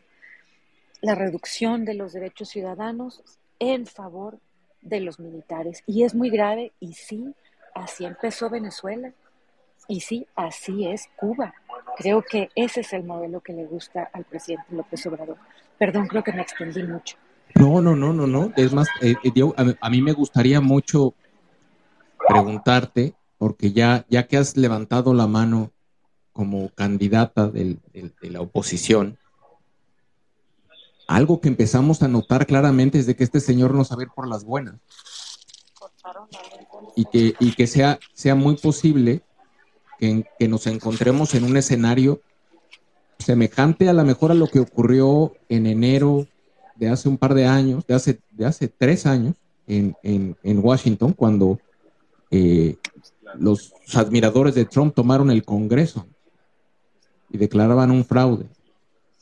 Yo creo que no estamos lejos de eso, o lo mismo que pasó en Brasil, cuando los, la gente que apoyaba a Bolsonaro también fueron sobre la Suprema Corte. Eh, ¿Tú cómo ves eso en el contexto de que tú pudieras estar en esa elección involucrada? Ese escenario es muy probable y lo que hemos visto hoy es, eh, pues es como un momento eh, que, lo, que lo anuncia con toda claridad, porque estas personas de Morena, pues hoy, hoy fue a puñetazo limpio por parte de Cravioto. Perdón, no existe puñetazo limpio, perdón. Hoy fue a puñetazos, pues, eh, en, la forma más primitiva, más salvaje, la barbarie. Porque todo por, por darle gusto al, presidente, porque a orden del presidente, para aniquilar al INAI. Tan es la intención aniquilar al INAI que el propio senador Alejandro Armenta hoy subió una iniciativa para, para desaparecerlo. Y es el, es el mensaje que han manejado los senadores de Morena, yo lo he escuchado en varias ocasiones. Todo lo, todo lo que ellos señalan que es neoliberal, eh, por lo, con, todo lo absurdo, que, todo, con todo el sinsentido que esto lleva, eh, se han enfocado en destruirlo y lo han logrado. Entonces, las agresiones de hoy, las groserías, los gritos, eh, las majaderías, los empujones, hablan de la desesperación que tienen por mantener el poder a costa de lo que sea.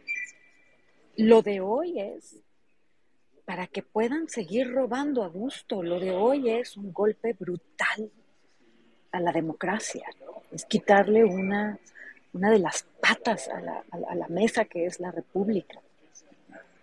Entonces, obviamente, este es el talante. Este es, por una parte, por una parte me da gusto eh, y hace un rato lo escribí tal cual, bendito celular, porque, porque podemos exhibirlos y podemos alertar a las personas de cuál es el verdadero carácter que tienen y cómo se comportan y cuál es el peligro para nuestro país. por supuesto que tenemos que estar preparados para los escenarios más violentos, porque van desde el momento en que se apoderaron del INAI, podemos esperar lo que sea. Y en ese sentido, el gran peligro, y aquí lo quiero señalar, lo señalo con responsabilidad, pero también con toda la intención de preocupar a las personas que nos escuchan. El gran peligro es este enorme poder que siguen dándole al ejército, porque ahí están las armas, ahí están las personas que pueden atropellar a cualquier individuo, y ahí está, ahí se junta todo el poder. Esa, esa es mi preocupación más grande. Toda esta forma en que están haciendo a un ejército eh, sin límites en su poder. Vaya, no sé si vieron que hasta, hasta el engendro del CONACIT que, crearon, pusieron militar, pusieron uno de Marina y otro de Fuerzas Terrestres una Secretaría de Defensa, dos, dos de Fuerzas Armadas, que tienen que hacer hasta en el CONACIT. Es muy claro hacia dónde van, hacia el uso de la fuerza. No van a dejar el poder. Es más, en el último evento en el Zócalo, eh, pues se hablaba claramente el presidente y sus cómplices nos han anunciado el fraude patriótico, entre comillas, para quienes están familiarizados con el tema. Lo están preparando, por eso el INAI, perdón, por eso eh, tomaron el INE, por eso hoy eh, no quieren al INAI ni la 3 de 3, por eso le dan y le dan y le dan al ejército tantas atribuciones, tanto dinero. Es muy peligroso. Así que sí, para no extenderme más en esto, sí hay que pensar y estar preparados en esos escenarios que son obviamente lo que menos queremos, pero tenemos que estar con los pies en la tierra. No van a, van a hacer todo para no soltar el poder, llegar a la violencia. Creo que también lo van a hacer.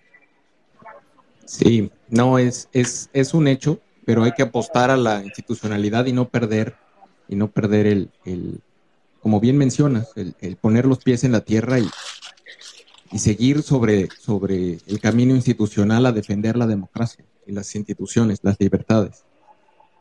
No podemos, no podemos, eh, no podemos quedarnos sentados viendo cómo destruyen a la República.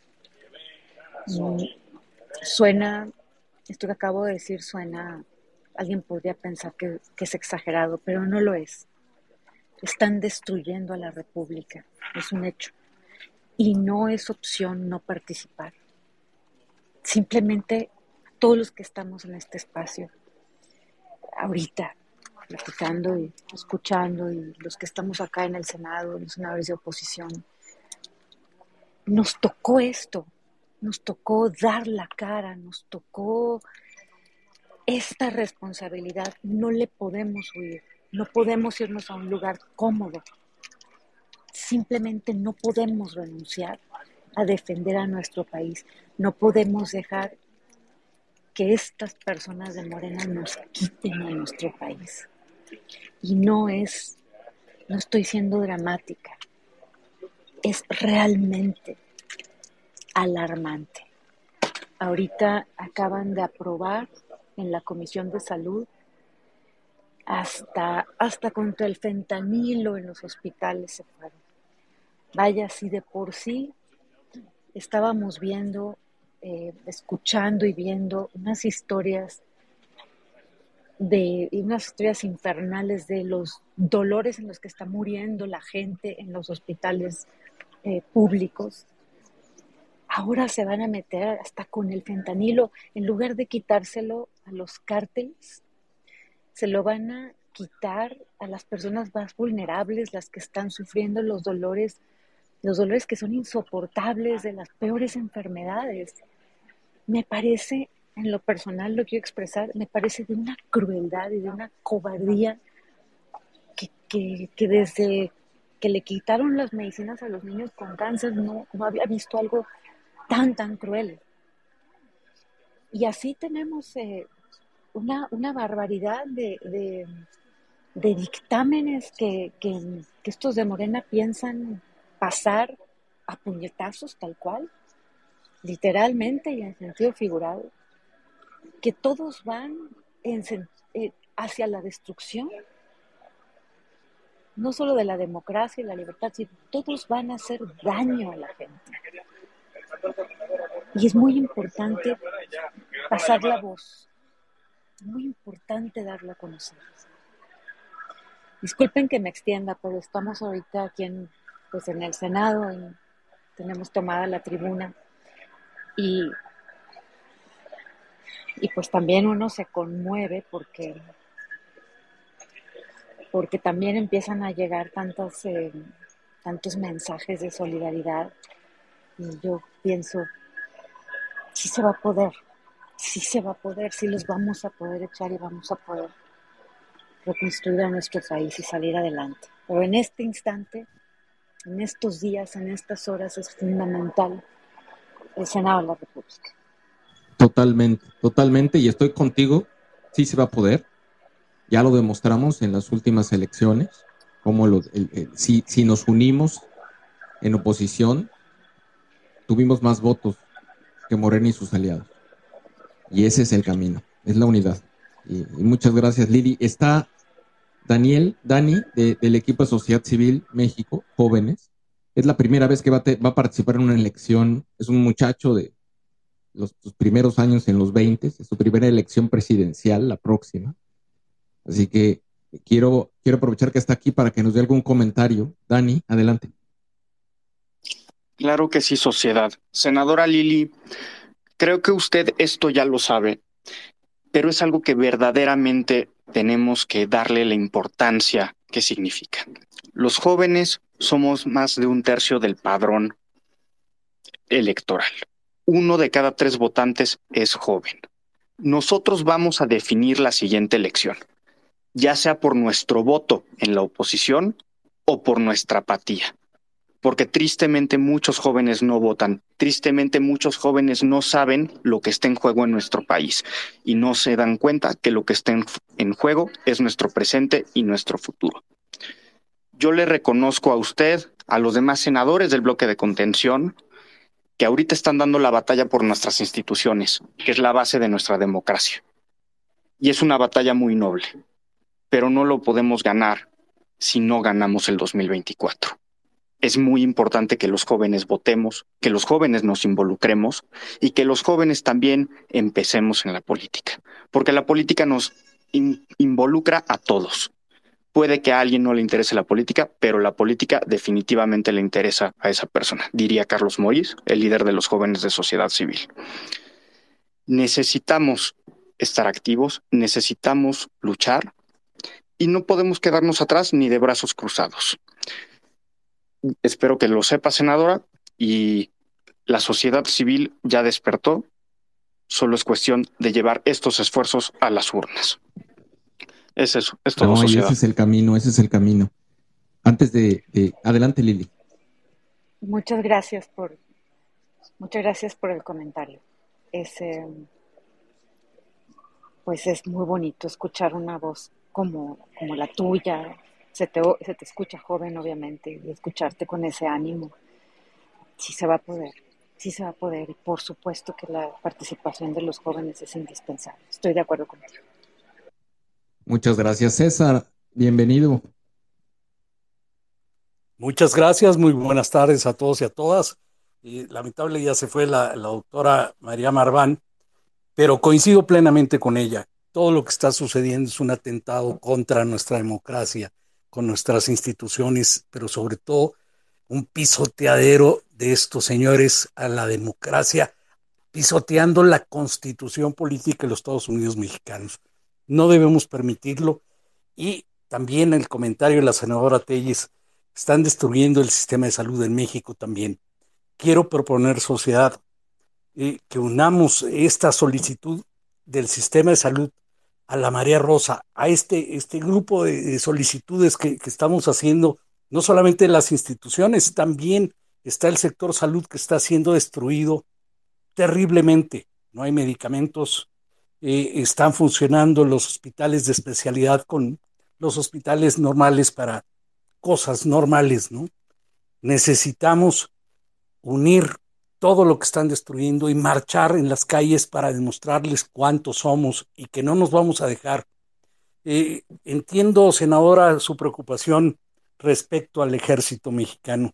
Desde aquí, una solicitud al ejército, a las bases del ejército, Ustedes, ustedes prometieron proteger nuestra constitución y a los mexicanos, y los mexicanos que queremos un mejor México somos más. Recapaciten, eh, háganse uno en favor de la ciudadanía y no en favor de una sola persona.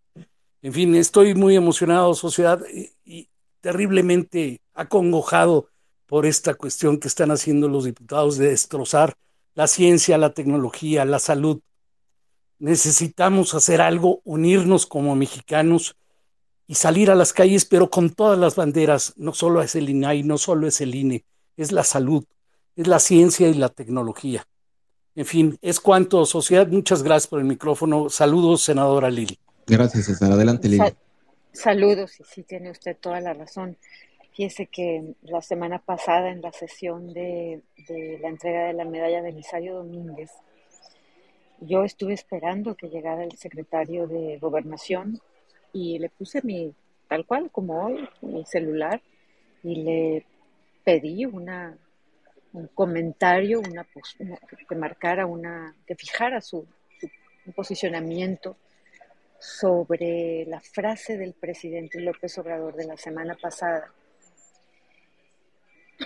cuando respondió a una pregunta sobre el, sobre el general secretario de la Defensa y, que había tomado dos y medio millones de pesos del erario para irse de vacaciones a Italia. Y si se acuerdan, el presidente dijo la semana pasada esa pregunta, contestó, ¿y qué? Y no, sé si también les pasa, pero a veces, a veces yo creo que, que ya mi capacidad de sorpresa ya llegó a, a su límite sobre, sobre las, los sinsentidos a los que puede llegar el presidente López Obrador y de pronto pasa algo y, lo, y no, lo rebasa esa contestación de López Obrador, ese ¿y qué? Me, a mí me movió mucho, me dio tanto coraje. ¿Cómo que y qué? ¿Cómo que y qué? A, tapar al general secretario de la defensa en el, en el abuso haber tomado este dinero de los mexicanos para irse hasta de shopping. Y lo digo en inglés porque así está citado en los, en los documentos. Y allá andaba el secretario de la Defensa con su familia y su familia política, con nuestro dinero de vacaciones, no sé, en Florencia, en la Toscana, comiendo ñoquis en salsa de queso gorgonzola, al tiempo que este es el este, en este país la violencia ha explotado, en este país está lleno de muerte y además nos espiaba a opositores y a periodistas desde, desde su ejército. Y el presidente contestó, ¿y qué? ¿Y qué a su discurso?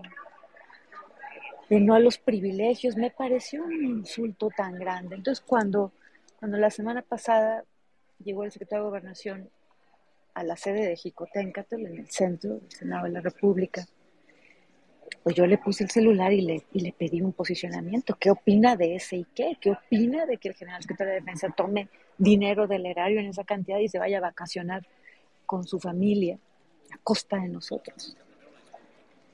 Y se quedó, se quedaba serio, decía que no tenía comentarios ni nada, muy, muy, muy serio me, impresiona la desfachatez, la hipocresía, el insulto a la ciudadanía.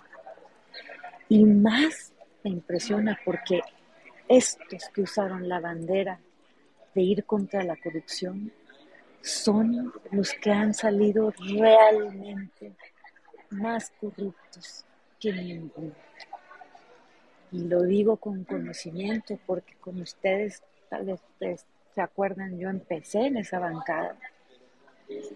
Y me salí pronto cuando vi lo que realmente estaban haciendo. Y ahora, nada más, pasan los meses y pasan los años y se acentúa la destrucción, se acentúa el robo, el robo de los que hacen los propios funcionarios, el robo al erario. Por eso hoy por eso hoy estamos aquí defendiendo al INAI, porque quieren robar a gusto, quieren robar más y robar a gusto. Así que lo que usted menciona sobre las Fuerzas Armadas, pues tiene usted toda la razón y,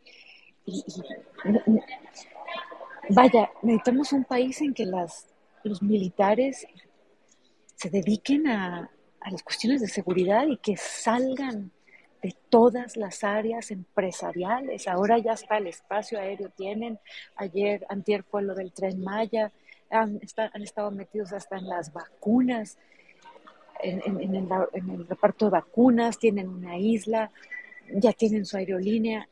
Es alarmante la militarización del país. Es alarmante porque ante los militares, ¿qué vamos a hacer los civiles? aléguele a, que alguien le alegue a, algún militar en la calle, en la aduana.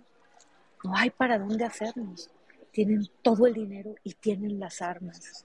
Y tienen a un jefe que está desquiciado, que es el presidente de la República, que los hace más y más y más grandes y no me queda ninguna duda de que intentará usarlos para mantener el poder. Sí, no, eh, ya, yo creo que eso ya está cantado. Dani, adelante. Dani, Dani, si no está. Gracias, sociedad. Sí, sociedad.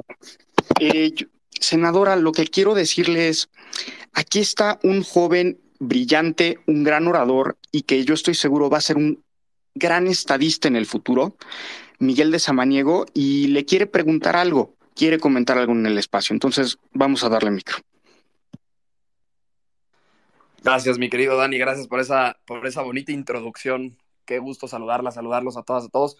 Sociedad, ¿cómo estamos? Buenas tardes. Querida senadora, ¿cómo está usted? Oiga, rápidamente, digo, gravísimo obviamente todo lo que, lo que se viene comentando. Eh, sabemos que este gobierno vamos pues de mal en peor en, materia eh, de salud, en materia de seguridad, en materia de transparencia. O sea, parece que, que estos señores quieren, como muy bien decía usted, llegar a robar más y además robar a gusto. Y, a mí algo grave, o sea, como, si, como si no fuera grave ya el hecho de robar eh, como, como lo hacen a manos llenas, además tienen el descaro de, de, de, salir a decirle a la gente que son mejores, que son diferentes a como se hacían las cosas en el pasado. Yo no recuerdo un pasado tan triste y, y, y, tan, y tan brutalmente dañino, un gobierno que, que, no da resultados, pero ni, pero ni por ningún lado. O sea, tristemente por donde le busquemos, tienen cosas malas. Lo que pasó eh, esta semana en diputados, eh, la eliminación del INSABI, que antes de esto había, había sido la eliminación del Seguro Popular, que mal que bien atendía a millones y millones de mexicanas y mexicanos, dejaron a más de 50 millones de mexicanos al, al ahí se va en materia de, salud pública. Eh, hombre, en materia de seguridad, el tema eh, de, la, de la militarización, el tema de, de, cómo el gobierno y su estrategia de seguridad son, pues, meramente chafas. Y, lo vemos simple y sencillamente con las cifras que arrojan eh, los, los, propios datos del gobierno federal, ¿no? Entonces, me parece gravísimo. Lo vemos en el ataque a las instituciones de nuestro país.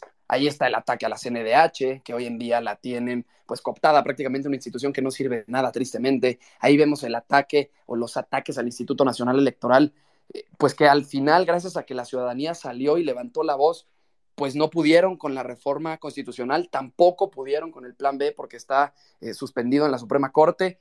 Y, pues vemos ahora lo del INAI, lo del Instituto Nacional de Acceso a la Información. No puede ser posible, pero mi pregunta es la siguiente, eh, querida senadora, ¿qué va a pasar? Porque bueno, se acaba el, periodo ordinario de sesiones. ¿Qué pasa si no se logra nombrar? ¿Qué pasa si, si, si la sesión eh, que bueno, tengo entendido que ya citaron para mañana. ¿Qué pasa si mañana no se dan las condiciones para sesionar y para poder nombrar eh, un comisionado del Instituto Nacional pues, de Acceso a la Información? Prácticamente tienen la LINAI inhabilitado. ¿Qué pasaría en este caso, senadora? No sé si lo han platicado ya al interior del grupo parlamentario. Miguel, muchas gracias eh, por tu pregunta.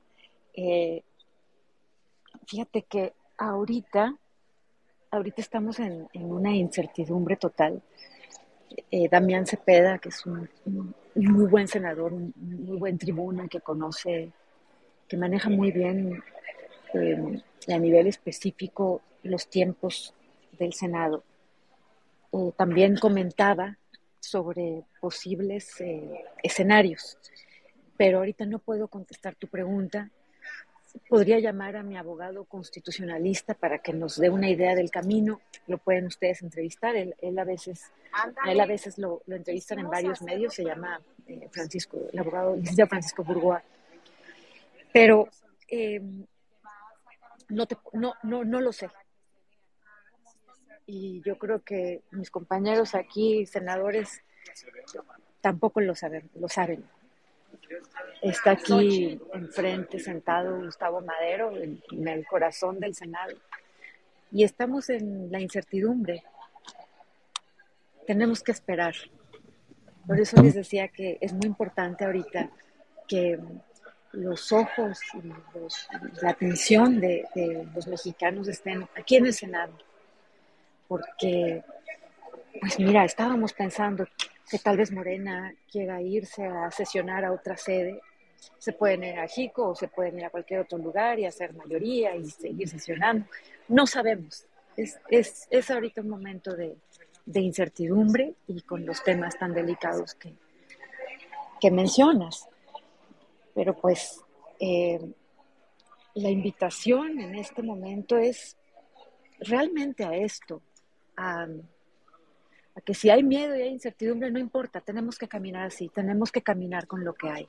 Ahorita lo que podemos hacer es tener tomada esta tribuna, es, eh, es contenerlos para que no, es que cada, es increíble, cada, en cada sesión le hacen daño al país.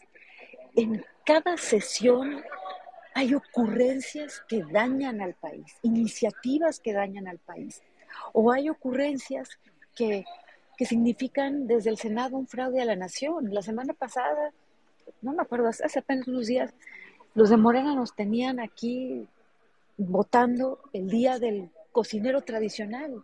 Y no es broma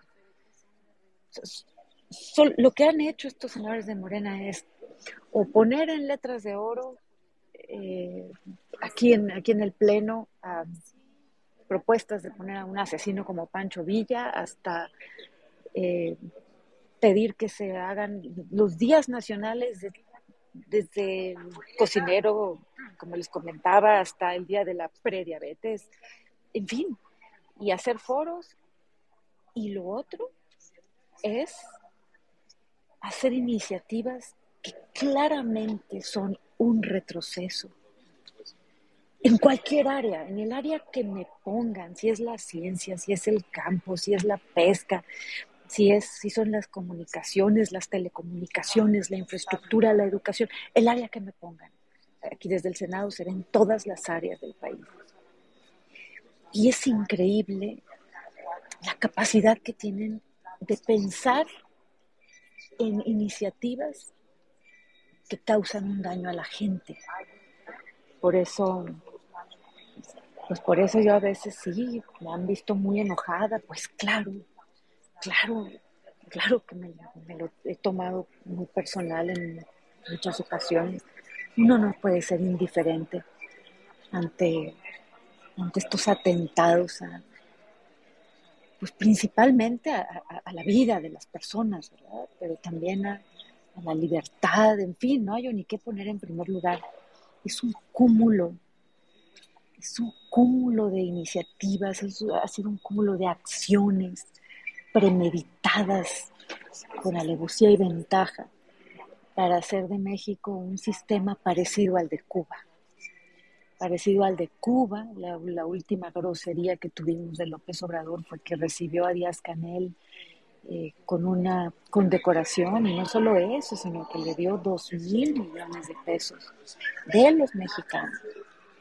Y en cambio al CNEAM, que está pidiendo 700 millones de pesos para modernizar los aparatos de, de ¿cómo se dice?, de, para el espacio aéreo, no fue la palabra,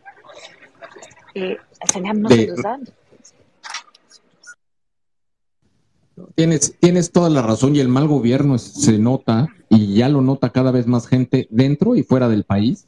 Cada, vemos, cada día vemos más prensa internacional que hace mención de toda la destrucción que está ocurriendo en México y, y por eso ese camino me queda duda y la verdad es de que vamos a ganar. No, no, no tenemos opción. La verdad es de que vamos, vamos con la, los resultados de la última elección intermedia no lo dan, no lo demuestran. Perdón, te escucho. Me acordé, ya me acordé. la palabra es navegación. El CNEAM me pidió 700 millones de pesos para modernizar los aparatos de navegación aérea. Es la palabra que se me había escapado, navegación. Ya. Y no les dan esos 700 millones de pesos que necesitamos los mexicanos para el aeropuerto de la Ciudad de México, pero sí le da 2 mil millones de pesos al tirano de Cuba es muy claro, lo hemos visto ya en varios, varias escenas, como el presidente ve el modelo de Cuba, una élite político-militar sumamente corrupta, narcopolítico-militar. Ese es el modelo al que nos lleva y a eso van orientadas todas estas acciones. Por eso sí, les quiero dejar una sensación de alarma, sí, pero también de, de entusiasmo, porque finalmente pelear por nuestra patria, aunque se escuche cursi, es un privilegio. Y es momento de, levantarnos y de alzar la voz y de pelear. Me voy a, Senadora, voy a despedir, eh, pero aquí estoy, aquí estoy pendiente. Y gracias por, gracias por escucharme. No, gracias a ti por estar ahí, gracias por, por ser nuestra voz ahí. Muchos quisiéramos estar ahí y de verdad tienes, tienes, eh, pues tienes una responsabilidad muy grande porque tienes que ser el altavoz de todos nosotros y todas nosotras. Muchas gracias, de verdad, senadora. Gracias, un abrazo y aquí estaremos y aquí estoy atenta por si puedo eh, platicar con ustedes en otro momento. Gracias. Gracias, aquí estaremos. Gracias, buenas noches. Eh, yo creo que mejor, mejor momento de, la charla no podría haber sido para que Nacho tomara el micrófono. Y ahora sí, Nacho, adelante. Ya, que se va mi paisana y paisana de pueblo, de Ures, yo soy de Pueblo de Álamos, ahí es donde ella donó la, la, la, esta, la ambulancia que tanto la criticaron. Ay, paisano, ya casi me iba, pero te oí el acento. Fíjate que de Ures es, eh, era mi papá. Yo nací en Hermosillo, pero mi papá nació en Ures. Y sí, la ambulancia la mandamos a Álamos y, bueno, son tan salvajes. Perdón que me tome este minuto para comentarlo, son tan salvajes los de Morena que hasta querían hacerle daño a la propia ambulancia. Ya no nos tomó la llamada el, comisario de ese lugar, pero, pero sé que, que ya ha podido salvar vidas. Ahora sí, me despido y saludos, paisano. Gracias.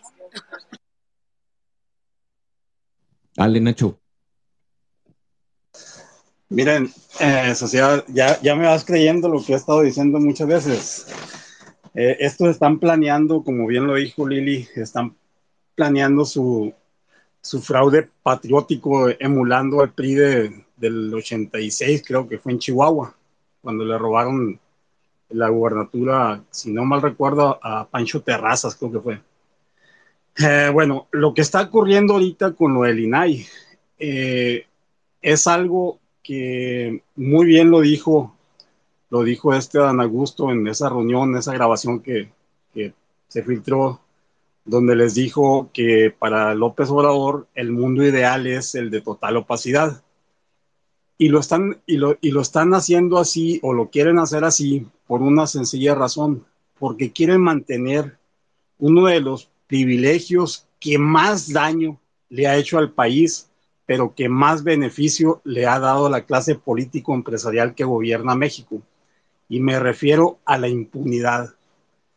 Eh, lo que Morena, eh, López Obrador y todos sus, toda la mafia que lo rodea, lo que están buscando con, la destrucción del INAI o con, el, o con la toma del control de, los órganos de, vigilancia que tiene el Estado mexicano es robar, como bien lo dijeron, a mano, llenas y, que nadie les pueda decir o hacer algo.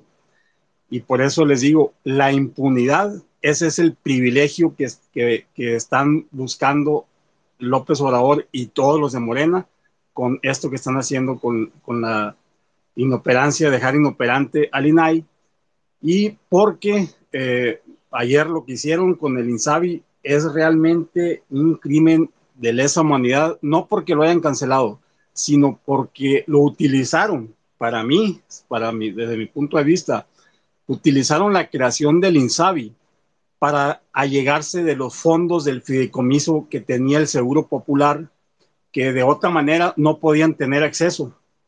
Porque, y creo que no pueden tener acceso porque eso, eso, e, e, ese dinero de esos fideicomisos, eh, según yo, se, se, acumuló esa lana porque los mismos beneficiarios del Seguro Popular pagaban o daban una parte mínima, si ustedes gustan, pero aportaban algo de lo que le costaba sus tratamientos y ese dinero lo guardaban y, y, era para que las gentes que no tuvieran la capacidad de pagar una operación de, de, una enfermedad catastrófica, que de hecho así se llamaba el fideicomiso, eh, con, ese, con esa lana eh, se pagaba y se pagaba en hospitales privados, no nada más en los, en, los del sector salud.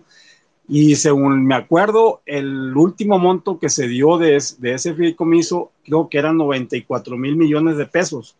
Aparte, lo que le asignaron al INSABI en los tres años y cacho que vivió, que fueron algo así como 400 y tantos mil millones de pesos, pues al momento, si lo desaparecen, pues van a desaparecer toda la evidencia del saqueo descomunal que hicieron.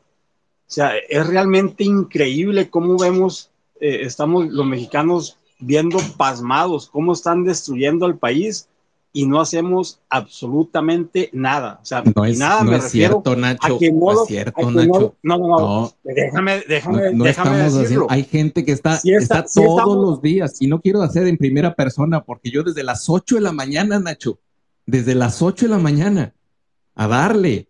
Así que no digas que no estamos haciendo nada, Nacho. Y ahora sí, sí me sí prendiste, estamos- Nacho. Y mira que ya viene Analú, ya viene Analú a darte lo, a darte lo que te mereces, así que silencio, vamos a escuchar a Analú. No, a ver, algo importante aquí, y, y- y sí le quiero responder a Nacho, quien en Twitter me llama Ternurita, porque he, he invitado a la gente a que empecemos a movilizar el voto. Él dice que pues eso no, no sé cuáles sean las alternativas de Nacho, tal vez tomar las armas, pero es muy injusto que digan que no estamos haciendo nada. A ver, desde hace años, habemos muchos que estamos haciendo mucho. Y el resultado de lo del 13 de noviembre, el 26 de febrero y muchas otras cosas más, la propia, el propio activismo de sociedad civil es fruto de mucho trabajo, de muchísimo. Y es fruto del el trabajo de una comunidad, no nada más de un grupito de personas. Y ha sido una comunidad que ha ido creciendo, que se ha ido enterando, que ha ido participando. Hoy hemos logrado tener la atención en el Senado. Antes ni no, no hubiéramos logrado que, esos, que, que- la gente volteara a ver lo que está pasando en el Senado, ni que hubiera muchísimos este, personas atendiendo el canal de YouTube de- del Senado de la República, si no hubiera sido gracias a la difusión que le hemos dado a lo que está sucediendo.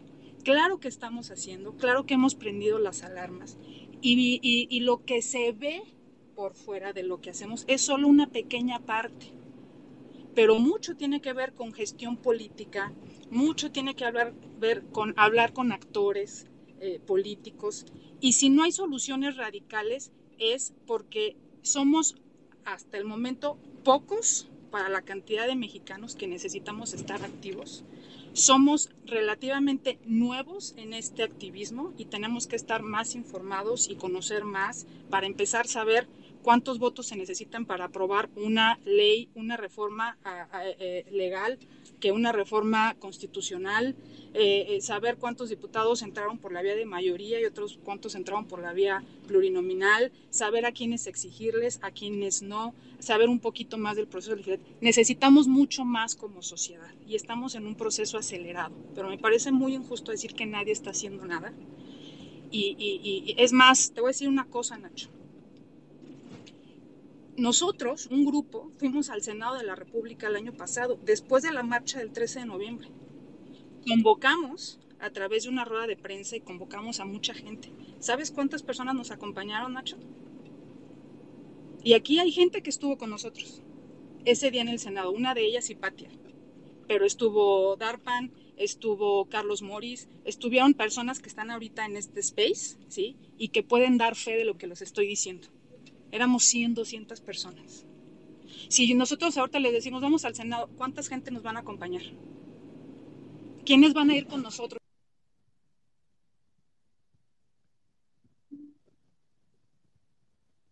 Radical, a ver, vamos a organizarnos y quién va a aceptar ese reto y se va a comprometer a hacer acciones específicas y efectivas porque no se vale alardear y exigirle a los demás cuando no estamos haciendo nada más que opinar.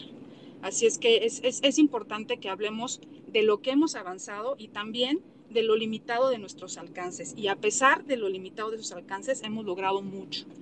Y perdón que me haya metido hacia la plática, pero me parece muy injusto señalar que no se está haciendo nada cuando sí se está haciendo y se está haciendo. No, es- Yo no había podido participar en este space porque vengo de dos reuniones con sociedad civil. Entonces, en verdad, eh, nosotros mismos hay que eh, eh, reconocernos y me gustó mucho lo que dijo Lili Telles al final.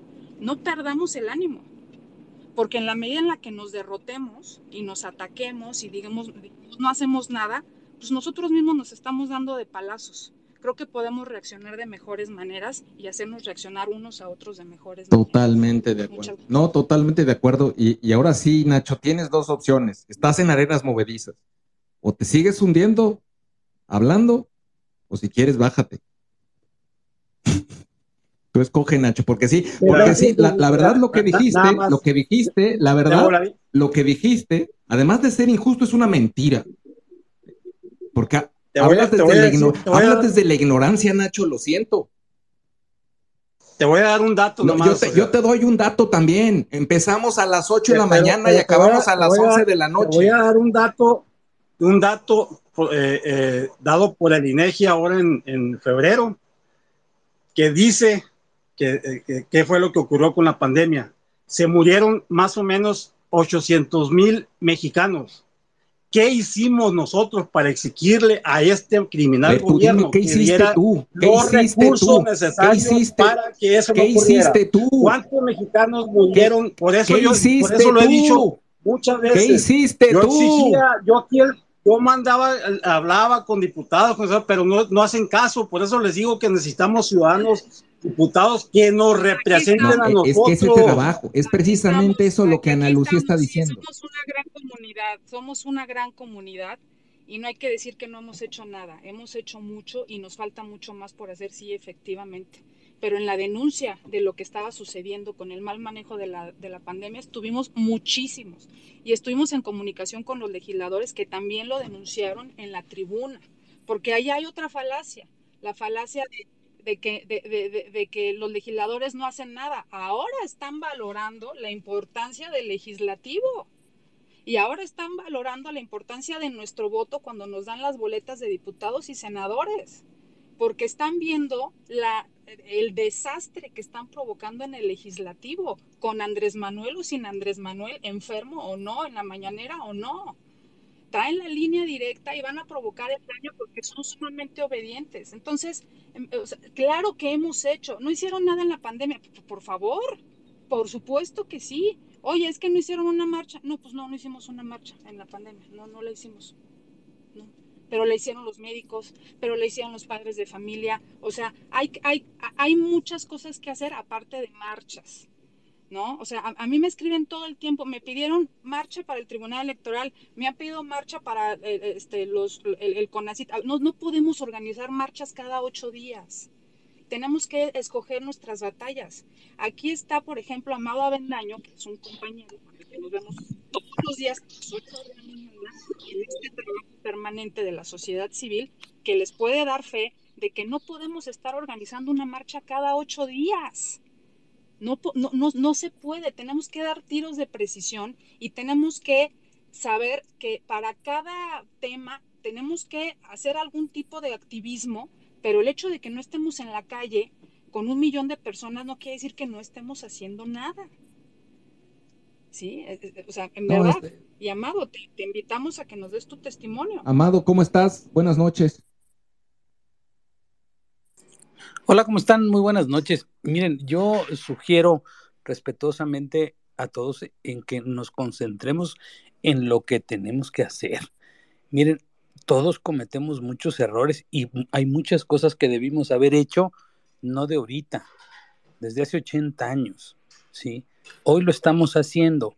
Esta sociedad despertó el 13 de noviembre, reiteró su voluntad de rescatar a este país el 26 de febrero y lo que tenemos que hacer es ver hacia adelante y entender también que tanto eh, Ana Lucía como eh, cualquiera de los que estamos aquí somos ciudadanos como cualquier otro y que además de estar en la lucha social, en la defensa del país, tenemos que atender nuestro puesto de quesadillas cada uno.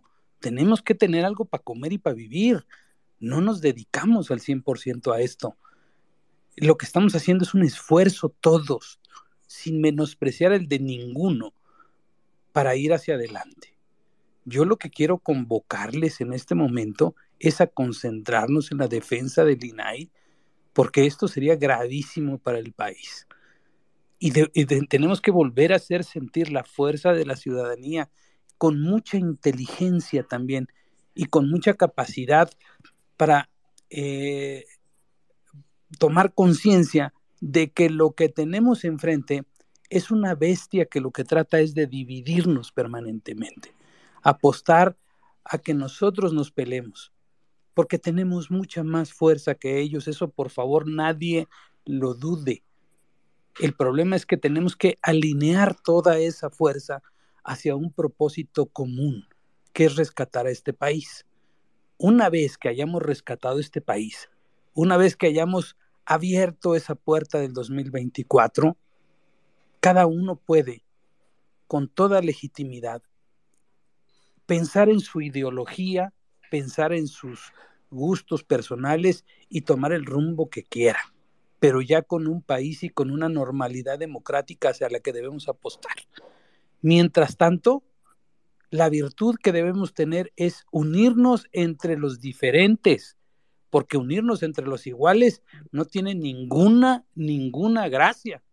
Tenemos que eh, aprender a respetarnos o en su defecto a tolerarnos pero lo más importante es el rescate y la defensa del país. Las bestias que tenemos enfrente, que hemos visto en los videos, no les importa nada. A nosotros sí nos importa cuando menos el país. La unidad es absolutamente indispensable. Yo se los he dicho muchas veces. Yo no soy el más feliz del mundo de learme con los partidos, pero no tenemos otra.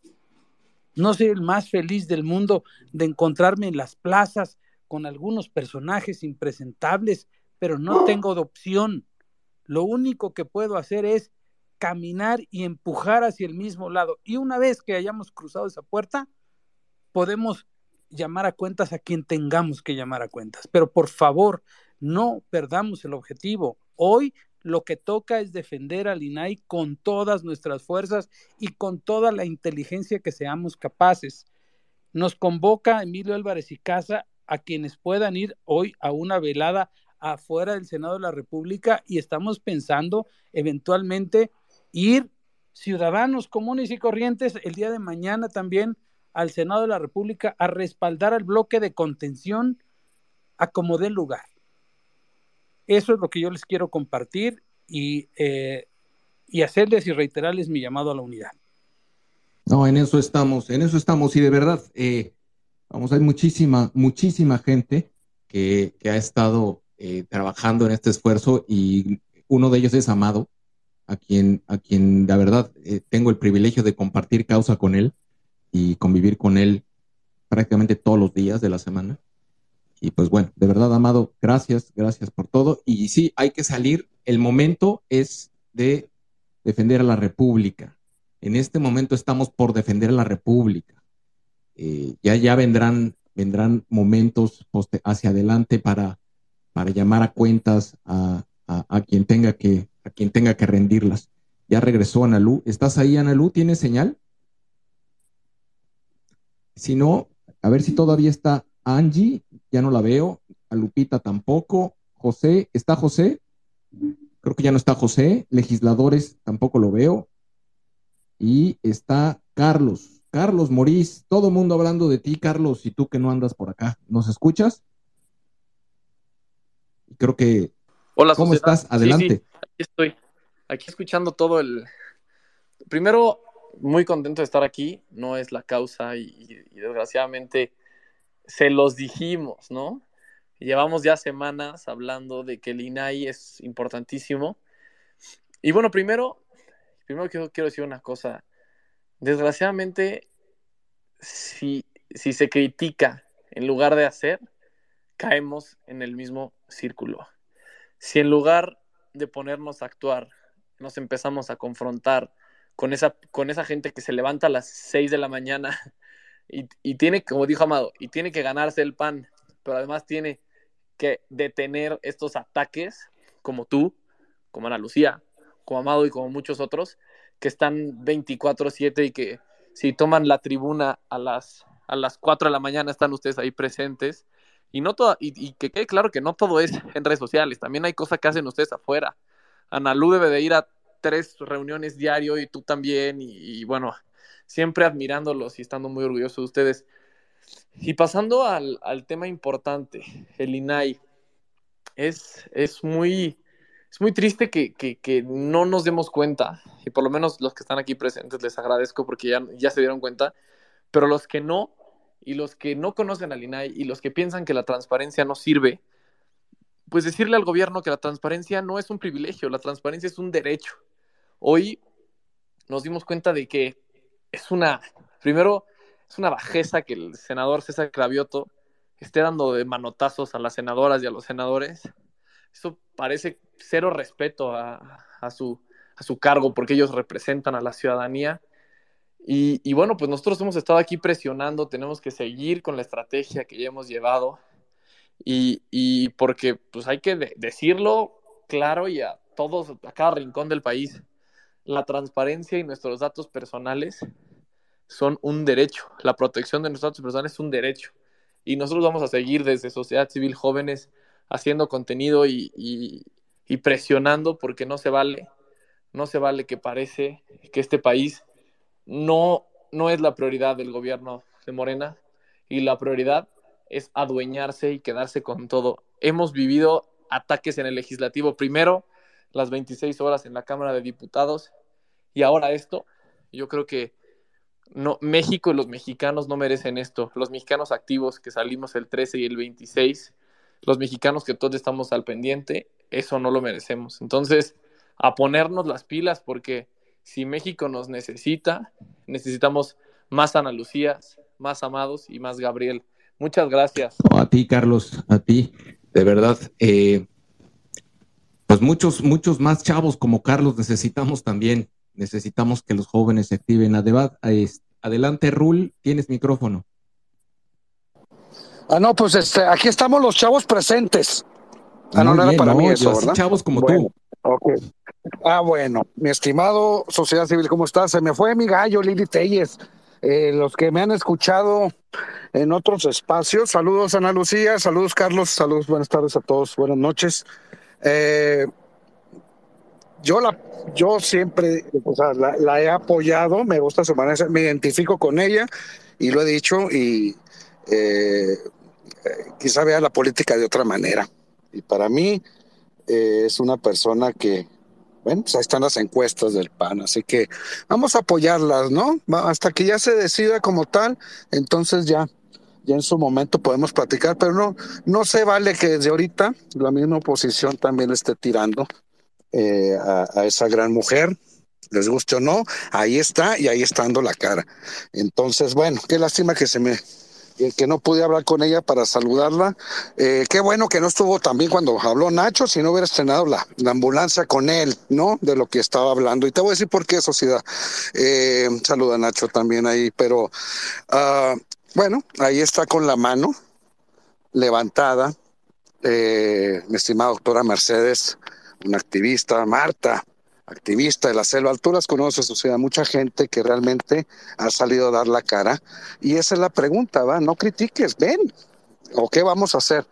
Y um, yo creo que, que hay que, eh, en este tipo de situaciones tenemos que estar juntos, apoyando. Ahí está la invitación que hizo este Amado. ¿Verdad? Bueno, pues vayan los que puedan y, estén ahí. Ese es un momento de apoyar. Eh, los que no podemos de lejos, pues lo hacemos a como, como, se, como se pueda. Y nomás para enfatizar, y con esto, pues me bajo, mi estimado este, sociedad. Ahí está la doctora ya también, o sea, gente activista que ahí está. ¿Ok? Entonces, eh, más que criticar, hay que apoyar y preguntar en qué puedo ayudar o qué puedo hacer. Y cuando a mí me dicen, situaciones de activismo que, yo qué hago, pues bueno, ahorita no estoy muy activo, pero la gente que es de Chihuahua, la gente que es de Chihuahua, y ahorita que dijeron cuando la derrota de Pancho Terraza, no, fue Francisco Barrios, ¿sí? Hicimos resistencia civil, paramos la Panamericana y todo Ciudad Juárez y todo Chihuahua, sociedad, nomás se oía esto, mira, en el claxon, esto, mira. Ese era el pito de apoyo para el PAN en Chihuahua. Entonces no me hablen de activismo, hago, se hace lo que se puede, estamos en la pelea y cuando se tiene que hacer estamos y vamos a echarnos ganas, ¿no? Vamos a echarnos porras. Y toda la solidaridad y esto del DINAI es una más, ¿verdad? Como han criticado la gente de Morena, que primero fue que todos somos el INE y que ahora cualquier excusa ahora es el INAI. Pues es que cada semana hacen una estupidez. Por eso ahora somos esto y esto y lo otro, ¿verdad? Porque están acabando con el país. Perdón, sociedad, perdón a la Lucía, perdón si estoy muy enojado, eh, eh, me, me, me tocó ser parte de la generación que transformó este país. Desde López Portillo en decadencia, pasando por Salinas Cedillo, la caída del muro, y ahorita estamos aquí. Sí me da mucha pena, mucha tristeza, pero no se lo vamos a permitir. Y eso también, como lo digo, y con esto dejo el, el micro, es activismo, presión, pero las urnas, por favor, las urnas es importante que se hagan el compromiso de llevar, no lleven a cinco a siete, con una que lleven. Con eso tenemos. Háganse el compromiso, como lo voy a hacer yo con mis padres y mis amigos, el día de las votaciones, como lo hicimos en Chihuahua con Maru Campos, ¿verdad? Entonces, vamos a echarle para adelante, eso No, sin duda. Para abajo y para adelante, para abajo y para adelante. Saludos. Saludos, Rul, y, y para atrás ni para agarrar vuelo. Nada más recuérdame, eh, cuando yo oí ese, la forma en la que tocaste claxon, yo también lo tocaba así, pero había una frase que venía junto con esa, que, decía barba, barba sí, barba sí, no. Eh, barrio, barrio, barrio de Francisco Barrio. Barrio sí, va esa no. Ese era, la, ese era el pitido, lo que significaba en ese eh, suceso de Chihuahua, que fue la primer, eh, el camino a ir por el Estado cuando ya lo había ganado Francisco Barrio eh, como ah, presidente municipal. El siguiente fue el gobernador, pasó ese fraude, pero al siguiente se lo llevó. Entonces, hay que estar ahí. Eh, hay que estar ahí presente. Eh, y voy a delatar la edad y la ubicación geográfica, pero cuando yo hice ese sonido de claxon era barba sí, orejas no. Acá era Barrio sí, Baeza no, era lo que se decía en la gente. ¿Y sabes qué pasaba, sociedad? Y, yo creo que nos falta esa identidad. Y qué bueno que, que sacó el, tema. Ya, ya, ya me voy, pero es importante y alguna vez lo platicamos, doctora Mercedes, doctora Jazz, lo platicamos. La gente se sentía identificada en Chihuahua con ese claxon. O sea, no había elecciones, no había situaciones, ¿sí? Pero era ya un saludo estaba, estaba fíjate que hay que pensarlo, ¿eh? Hay que, hay que, hay que, hay que añejarlo. Era, era identificarte con la causa y creo que no está fallando eso, pero podemos implementarlo, o sea, eso me estaría padre en todo Yo recuerdo el barba sí, orejas no, y que yo entraba y estaba en un semáforo y lo tocaba y de repente empezaban a sonar otros coches con el mismo ta ta ta ta ta ta, ta que, que era, como, un himno, era como, un sonido de guerra, ya, ya sabías que estaban contigo. ¿Sabes qué? Era, era, como, como, como señales de humo. Te parabas a ver quiénes eran y, empezaban a reaccionar y era muy emocionante. Te dabas cuenta que Eso estaría padre. Te dabas cuenta que éramos mayoría. Pero ahí vamos. Gracias, Rul. Bueno, ahora sí. Marta, sí, gracias. Gracias, gracias Marta, ¿estás ahí? Y si no está Marta, Iñaki, ¿estás ahí? Iñaki, ¿estás ahí? Si no está Iñaki, Isaías, ¿estás ahí? Bueno, a ver, ¿sí me escuchan?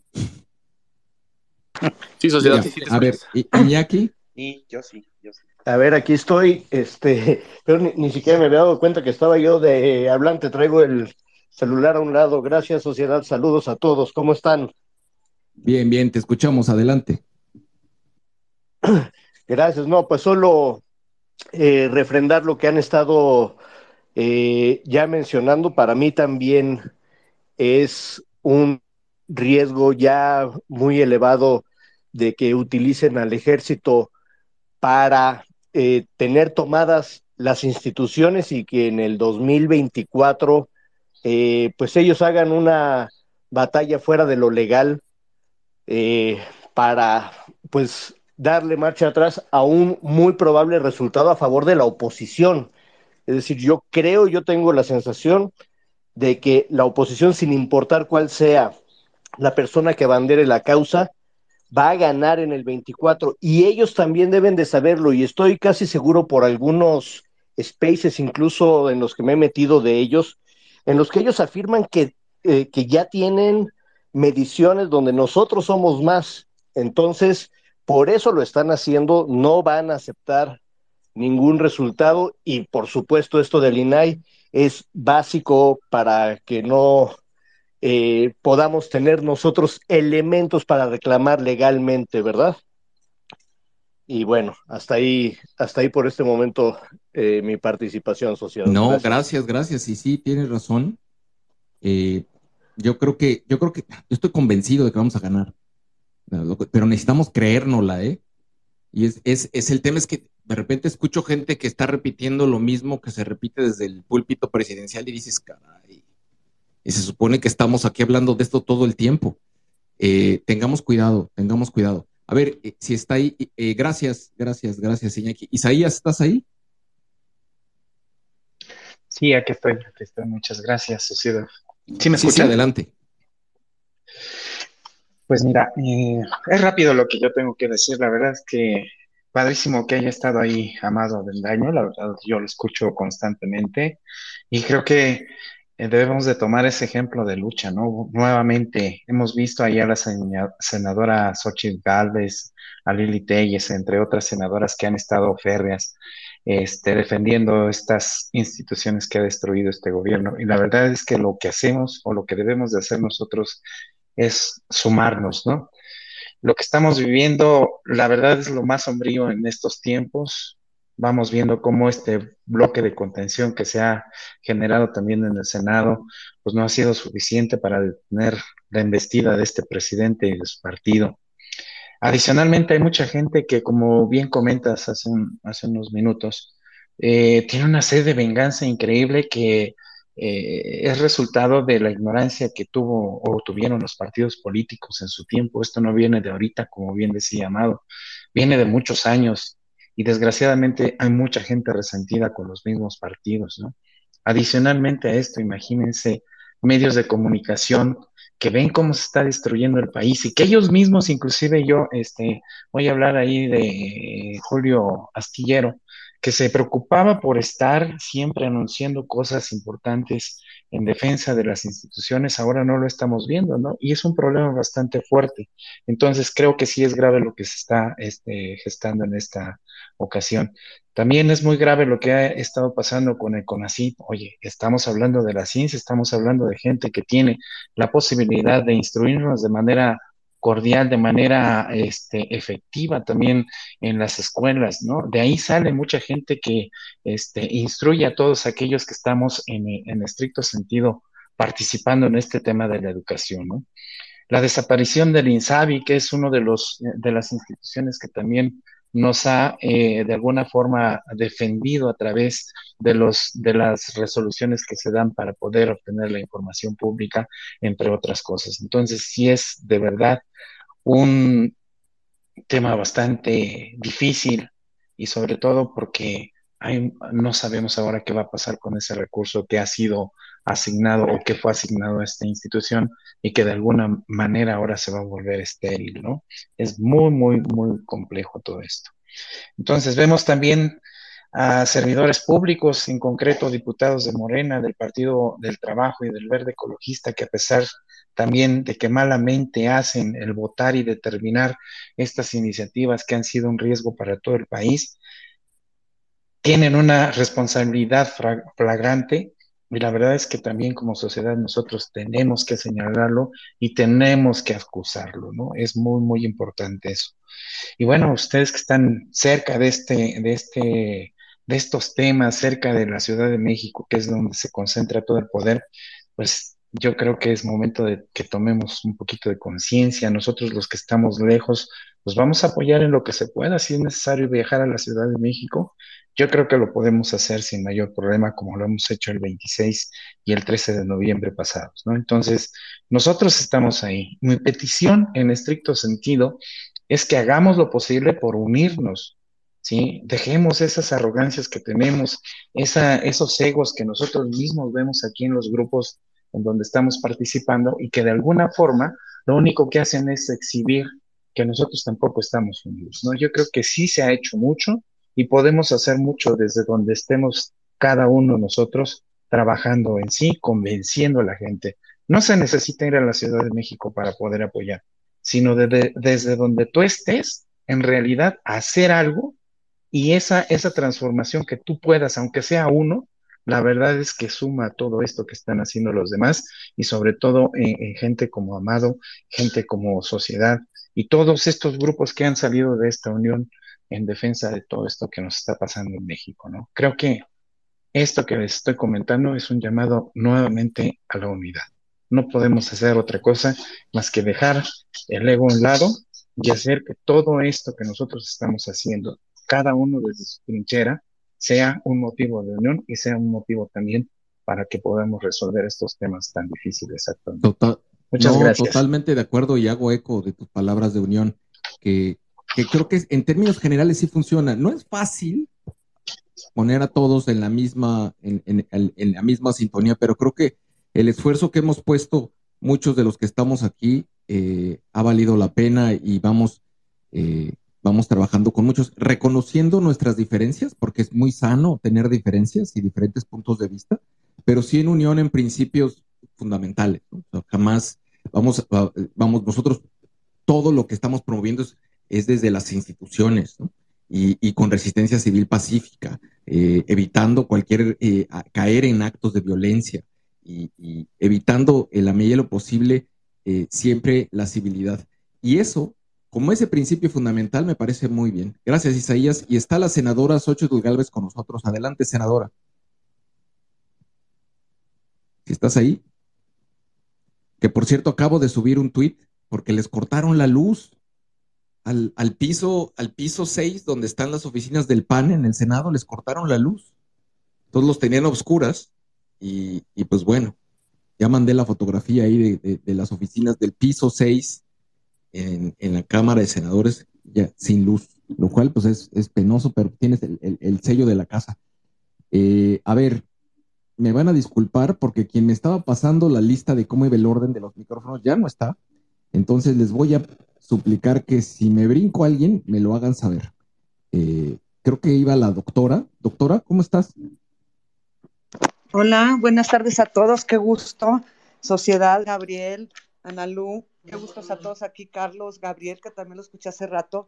Y bueno, pues muy atenta, escuchando también a la senadora Xochitl, a, esta Lili Telles, a, María Marván, que, fue la invitada.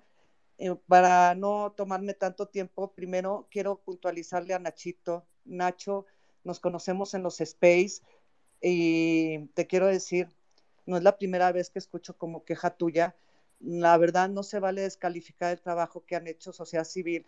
Eh, yo sé que tú estás muy molesto, indignado por lo que está pasando, igual que todos nosotros, pero te voy a, pedir que te sumes, te lo pedí en, un space incluso, porque es muy desgastante organizar gente en grupos grandes, en grupos pequeños, lo que ha hecho sociedad no es cualquier cosa y lo que hemos hecho nosotros tampoco.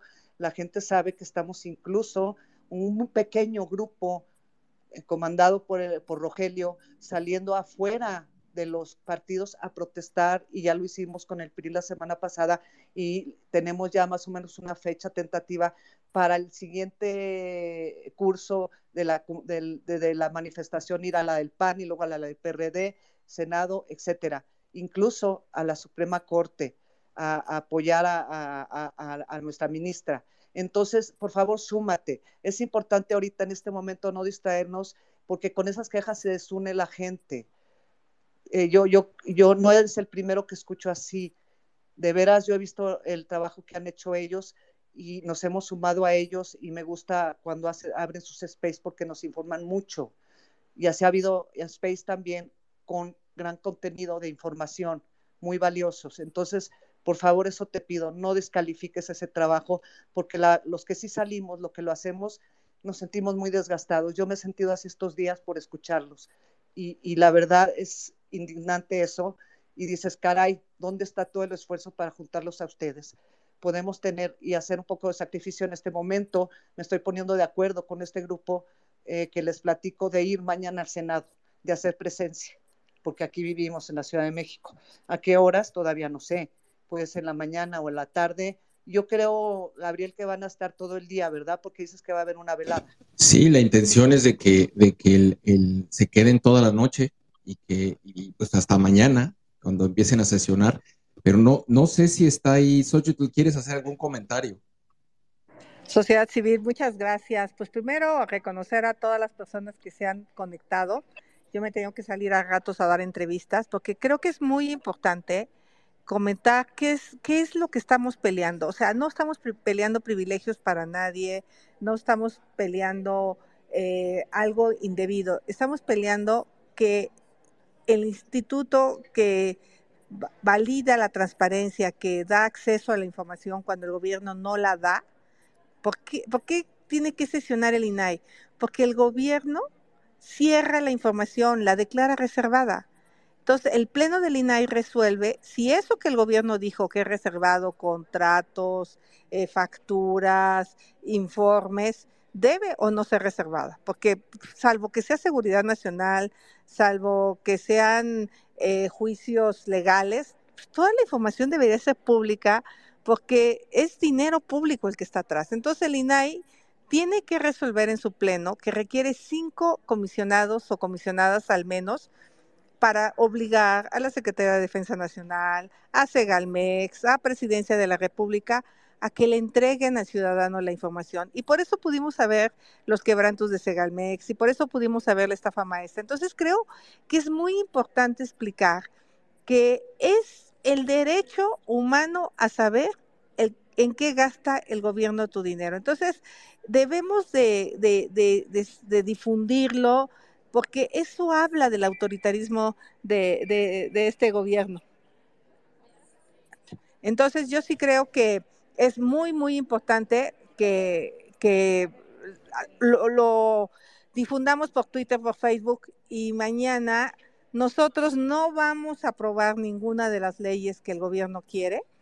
Lamentamos por las mujeres que están aquí en plantón con nosotros también porque quieren el 3 de 3 donde los hombres que no pagan pensión alimenticia no puedan tener un cargo público, no puedan ser eh, diputados, senadores, eh, porque ellas venían ilusionadas que hoy se aprobara esta reforma constitucional. La queremos aprobar, pero sabemos que si levantamos el plantón, pues van a aprobar todas sus reformas nocivas que traen eh, Morena y sus aliados. Entonces, no vamos a soltar la tribuna y, lo que más nos enoja es el engaño simplemente me he dicho, no les vamos a dar el comisionado y ya hagan lo que quieran.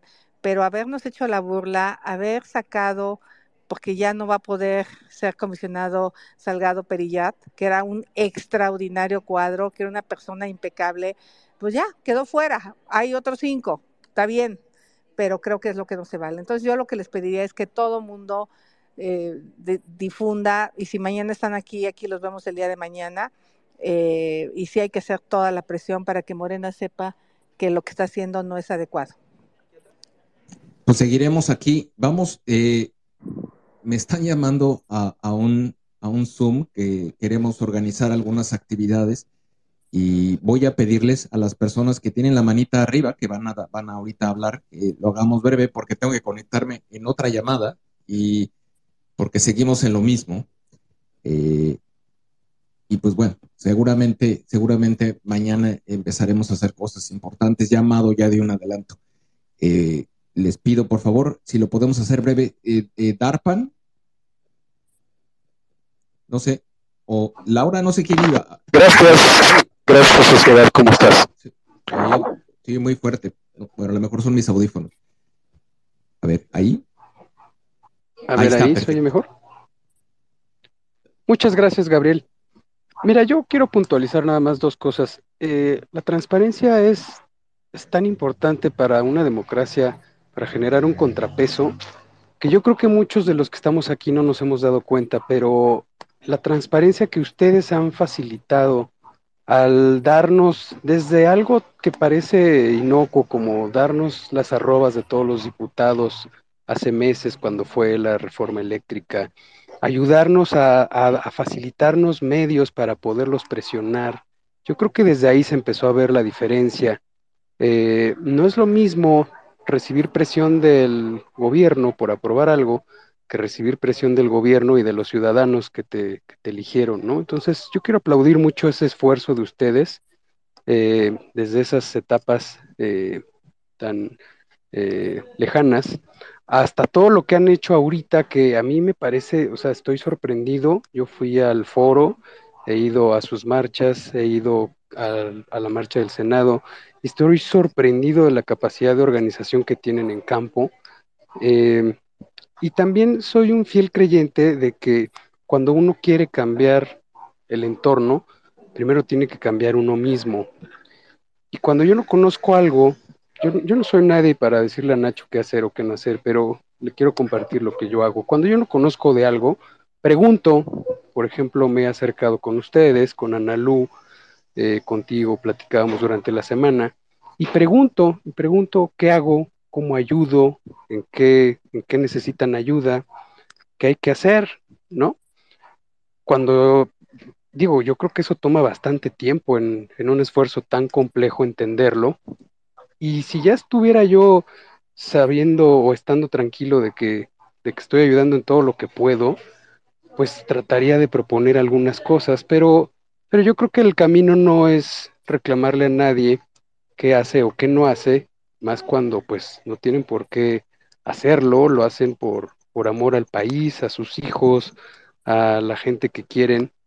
Y yo prefiero eh, preguntarles cómo ayudamos, incluyanos, díganos qué hacemos y lo vamos a hacer porque estamos todos, yo creo, muy emocionados con la manera en la que se ha volteado la política en este país Hace no mucho nos quejábamos de Marco Cortés y de Alito, de cómo llevaban a cabo las cosas, y ahora es al revés, ahora es la sociedad civil mexicana diciéndoles, dándoles una causa, dándoles la pauta de qué es lo que hay que hacer, cómo vamos a estar contentos de que se hagan las cosas y cómo no. Y creo que eso es muy importante. Y eso es todo lo que tenía que decir. Muchas gracias, Gabriel. No, Saludos a, a, todos. A ti, a ti Darpan, muchas gracias. Eh, pues ya se me fueron, eh, tenía Hipatia y, estaba también Laura, pero ya no, ya no la veo. Y bueno, no, estoy de acuerdo contigo. Y aquí, aquí se trata de sumar, y creo que lo vamos haciendo y lo vamos haciendo bien. Eh, desgraciadamente tengo que cerrar eh, este espacio, así que vamos a ir con la última participación de la noche. Gema, ¿cómo estás? Buenas noches. Por cierto, felicidades por el reconocimiento que te dieron y felicidades por tu gran trabajo. De verdad es, es admirable lo que has logrado eh, en el tema de, de, del, tren militar en la zona maya. No, hombre, gracias. Oye, yo no te quiero quitar más tiempo, sé que tienen que pues juntarse y, yo también voy a tener una reunión ahorita este, para, sumar a lo que se tenga que hacer y mis respetos a la senadora Xochitl y a todos los senadores que están peleando por el país. Nomás quiero hacer una, quiero, quiero comentarles que gracias al INAI, y quiero decirlo así tal cual, pudimos parar el tren Maya cinco meses el año pasado, porque pedimos al INAI la manifestación de impacto ambiental de ese tramo. Y no se tenía el recurso, y eso fue un recurso para meter el amparo. Entonces, sin duda, todo lo que nos acaba de decir la senadora Xochitl sobre el beneficio de este instituto a la ciudadanía, no importa quién nos gobierne, y de saber qué están haciendo estos señores con nuestros impuestos y que realmente nos acostumbremos a nuestro derecho a saber y a la información, ya, o por supuesto a cuidar nuestros datos personales. Son dos derechos fundamentales. Entonces, nada más decirles que a nosotros nos ha eh, funcionado muy bien y que nos estamos organizando también desde el sector ambiental, muchas personas y organizaciones, pues de ser necesario a plantarnos también en el Senado y a empezar a presionar desde redes también a los senadores y senadoras que no están entendiendo lo grave y que están de manera ciega nada más siendo lacayos de una sola persona, lo cual es bastante peligroso, es la mayor encrucijada que tenemos en el país, ya lo sabemos todos y todas, pero pues toca también ir a salirnos del Twitter e ir a las calles. Entonces también estamos en eso cuenten con, en, mi caso conmigo y con muchas otras organizaciones ambientales que estamos justo también por sacar un posicionamiento público eh, sobre este tema, sobre la atrocidad de desmantelar eh, decenas de instituciones en este país y de pues dejar prácticamente también el poder a los militares, porque así lo estamos viendo y es gravísimo. Entonces, pues me sumo a todos los esfuerzos y ya no les quito más tiempo porque sé que hay que ponernos a chambear. No, no, no, nada, nada que ver. De verdad, eh, pues Gemma, eh, pues eres una, eres una parte muy importante de todo lo que hacemos, de verdad. Eh, y, pues bueno, seguimos juntos en esto. Le, estamos ya convocando este viernes 28 de abril a las 11 de la mañana en el Senado. Así que, eh, por favor, los que puedan ir, participen. Vamos a subir el tweet de esta invitación en este momento. Eh, se tiene que refrescar mi PL. Pues espero que se refresque en algún momento. Pero bueno, ya la invitación la tienen. Es este viernes. Es este viernes. A ver si ya se refrescó para que por favor me ayuden compartiéndolo. Me ayuden, por favor, nos ayuden a compartir este, este, este tweet. Es momento de la unidad. Los ciudadanos tenemos una cita viernes 28, 11 a.m. Por favor, compartan este tweet. Lo puse arriba, dice alerta. Por favor, es muy importante Necesitamos que los comisionados del INAI sean ya nombrados. Por favor, ayúdenos. En esta sala hay más de 500, casi 550 personas. Por favor, si no logramos cuando menos 400 retweets, es que algo estamos haciendo mal. Por favor, ayúdenos. Comenten abajo de ese, de ese tweet. Pongan un comentario, lo que ustedes gusten. Eh, para que el algoritmo de Twitter genere y se pueda hacer viral ese tweet. Por favor, ayúdenos eh, compartiendo. Eh, Carlos, si quieres hacer un comentario final antes de despedirnos, adelante. Sí, sociedad, pues yo quiero invitarlos primero a que le den a que le den retweet a ese a este tweet que puso Sociedad y, y que asistan a esta cita que es muy muy muy importante y que pues a todos estos que salimos el 13 y el 26, recordemos que la democracia también depende de la transparencia. Y si defendimos tanto al INE, también tenemos que defender al INAI. Mañana tenemos que estar todos atentos, tenemos que alzar la voz, tenemos que explicarle a todos lo que significa esta decisión, porque sin transparencia no hay democracia y sin democracia no hay país y no hay futuro. Así que estamos atentos y vamos a seguir por parte de sociedad civil jóvenes, vamos a seguir haciendo todo, todos los contenidos que podamos para llamar la atención, porque pues México necesita de su juventud y México necesita más gente como los que participaron. Gracias y estamos aquí al pendiente. Saludos a Gema, Amado, Analú y bueno, sociedad. Muchas gracias. A ti, muchas gracias, muchas gracias. Pues bueno, Amado, si quieres hacer un comentario final, invitar. Sí, este, yo voy ahorita ya rumbo al Senado de la República.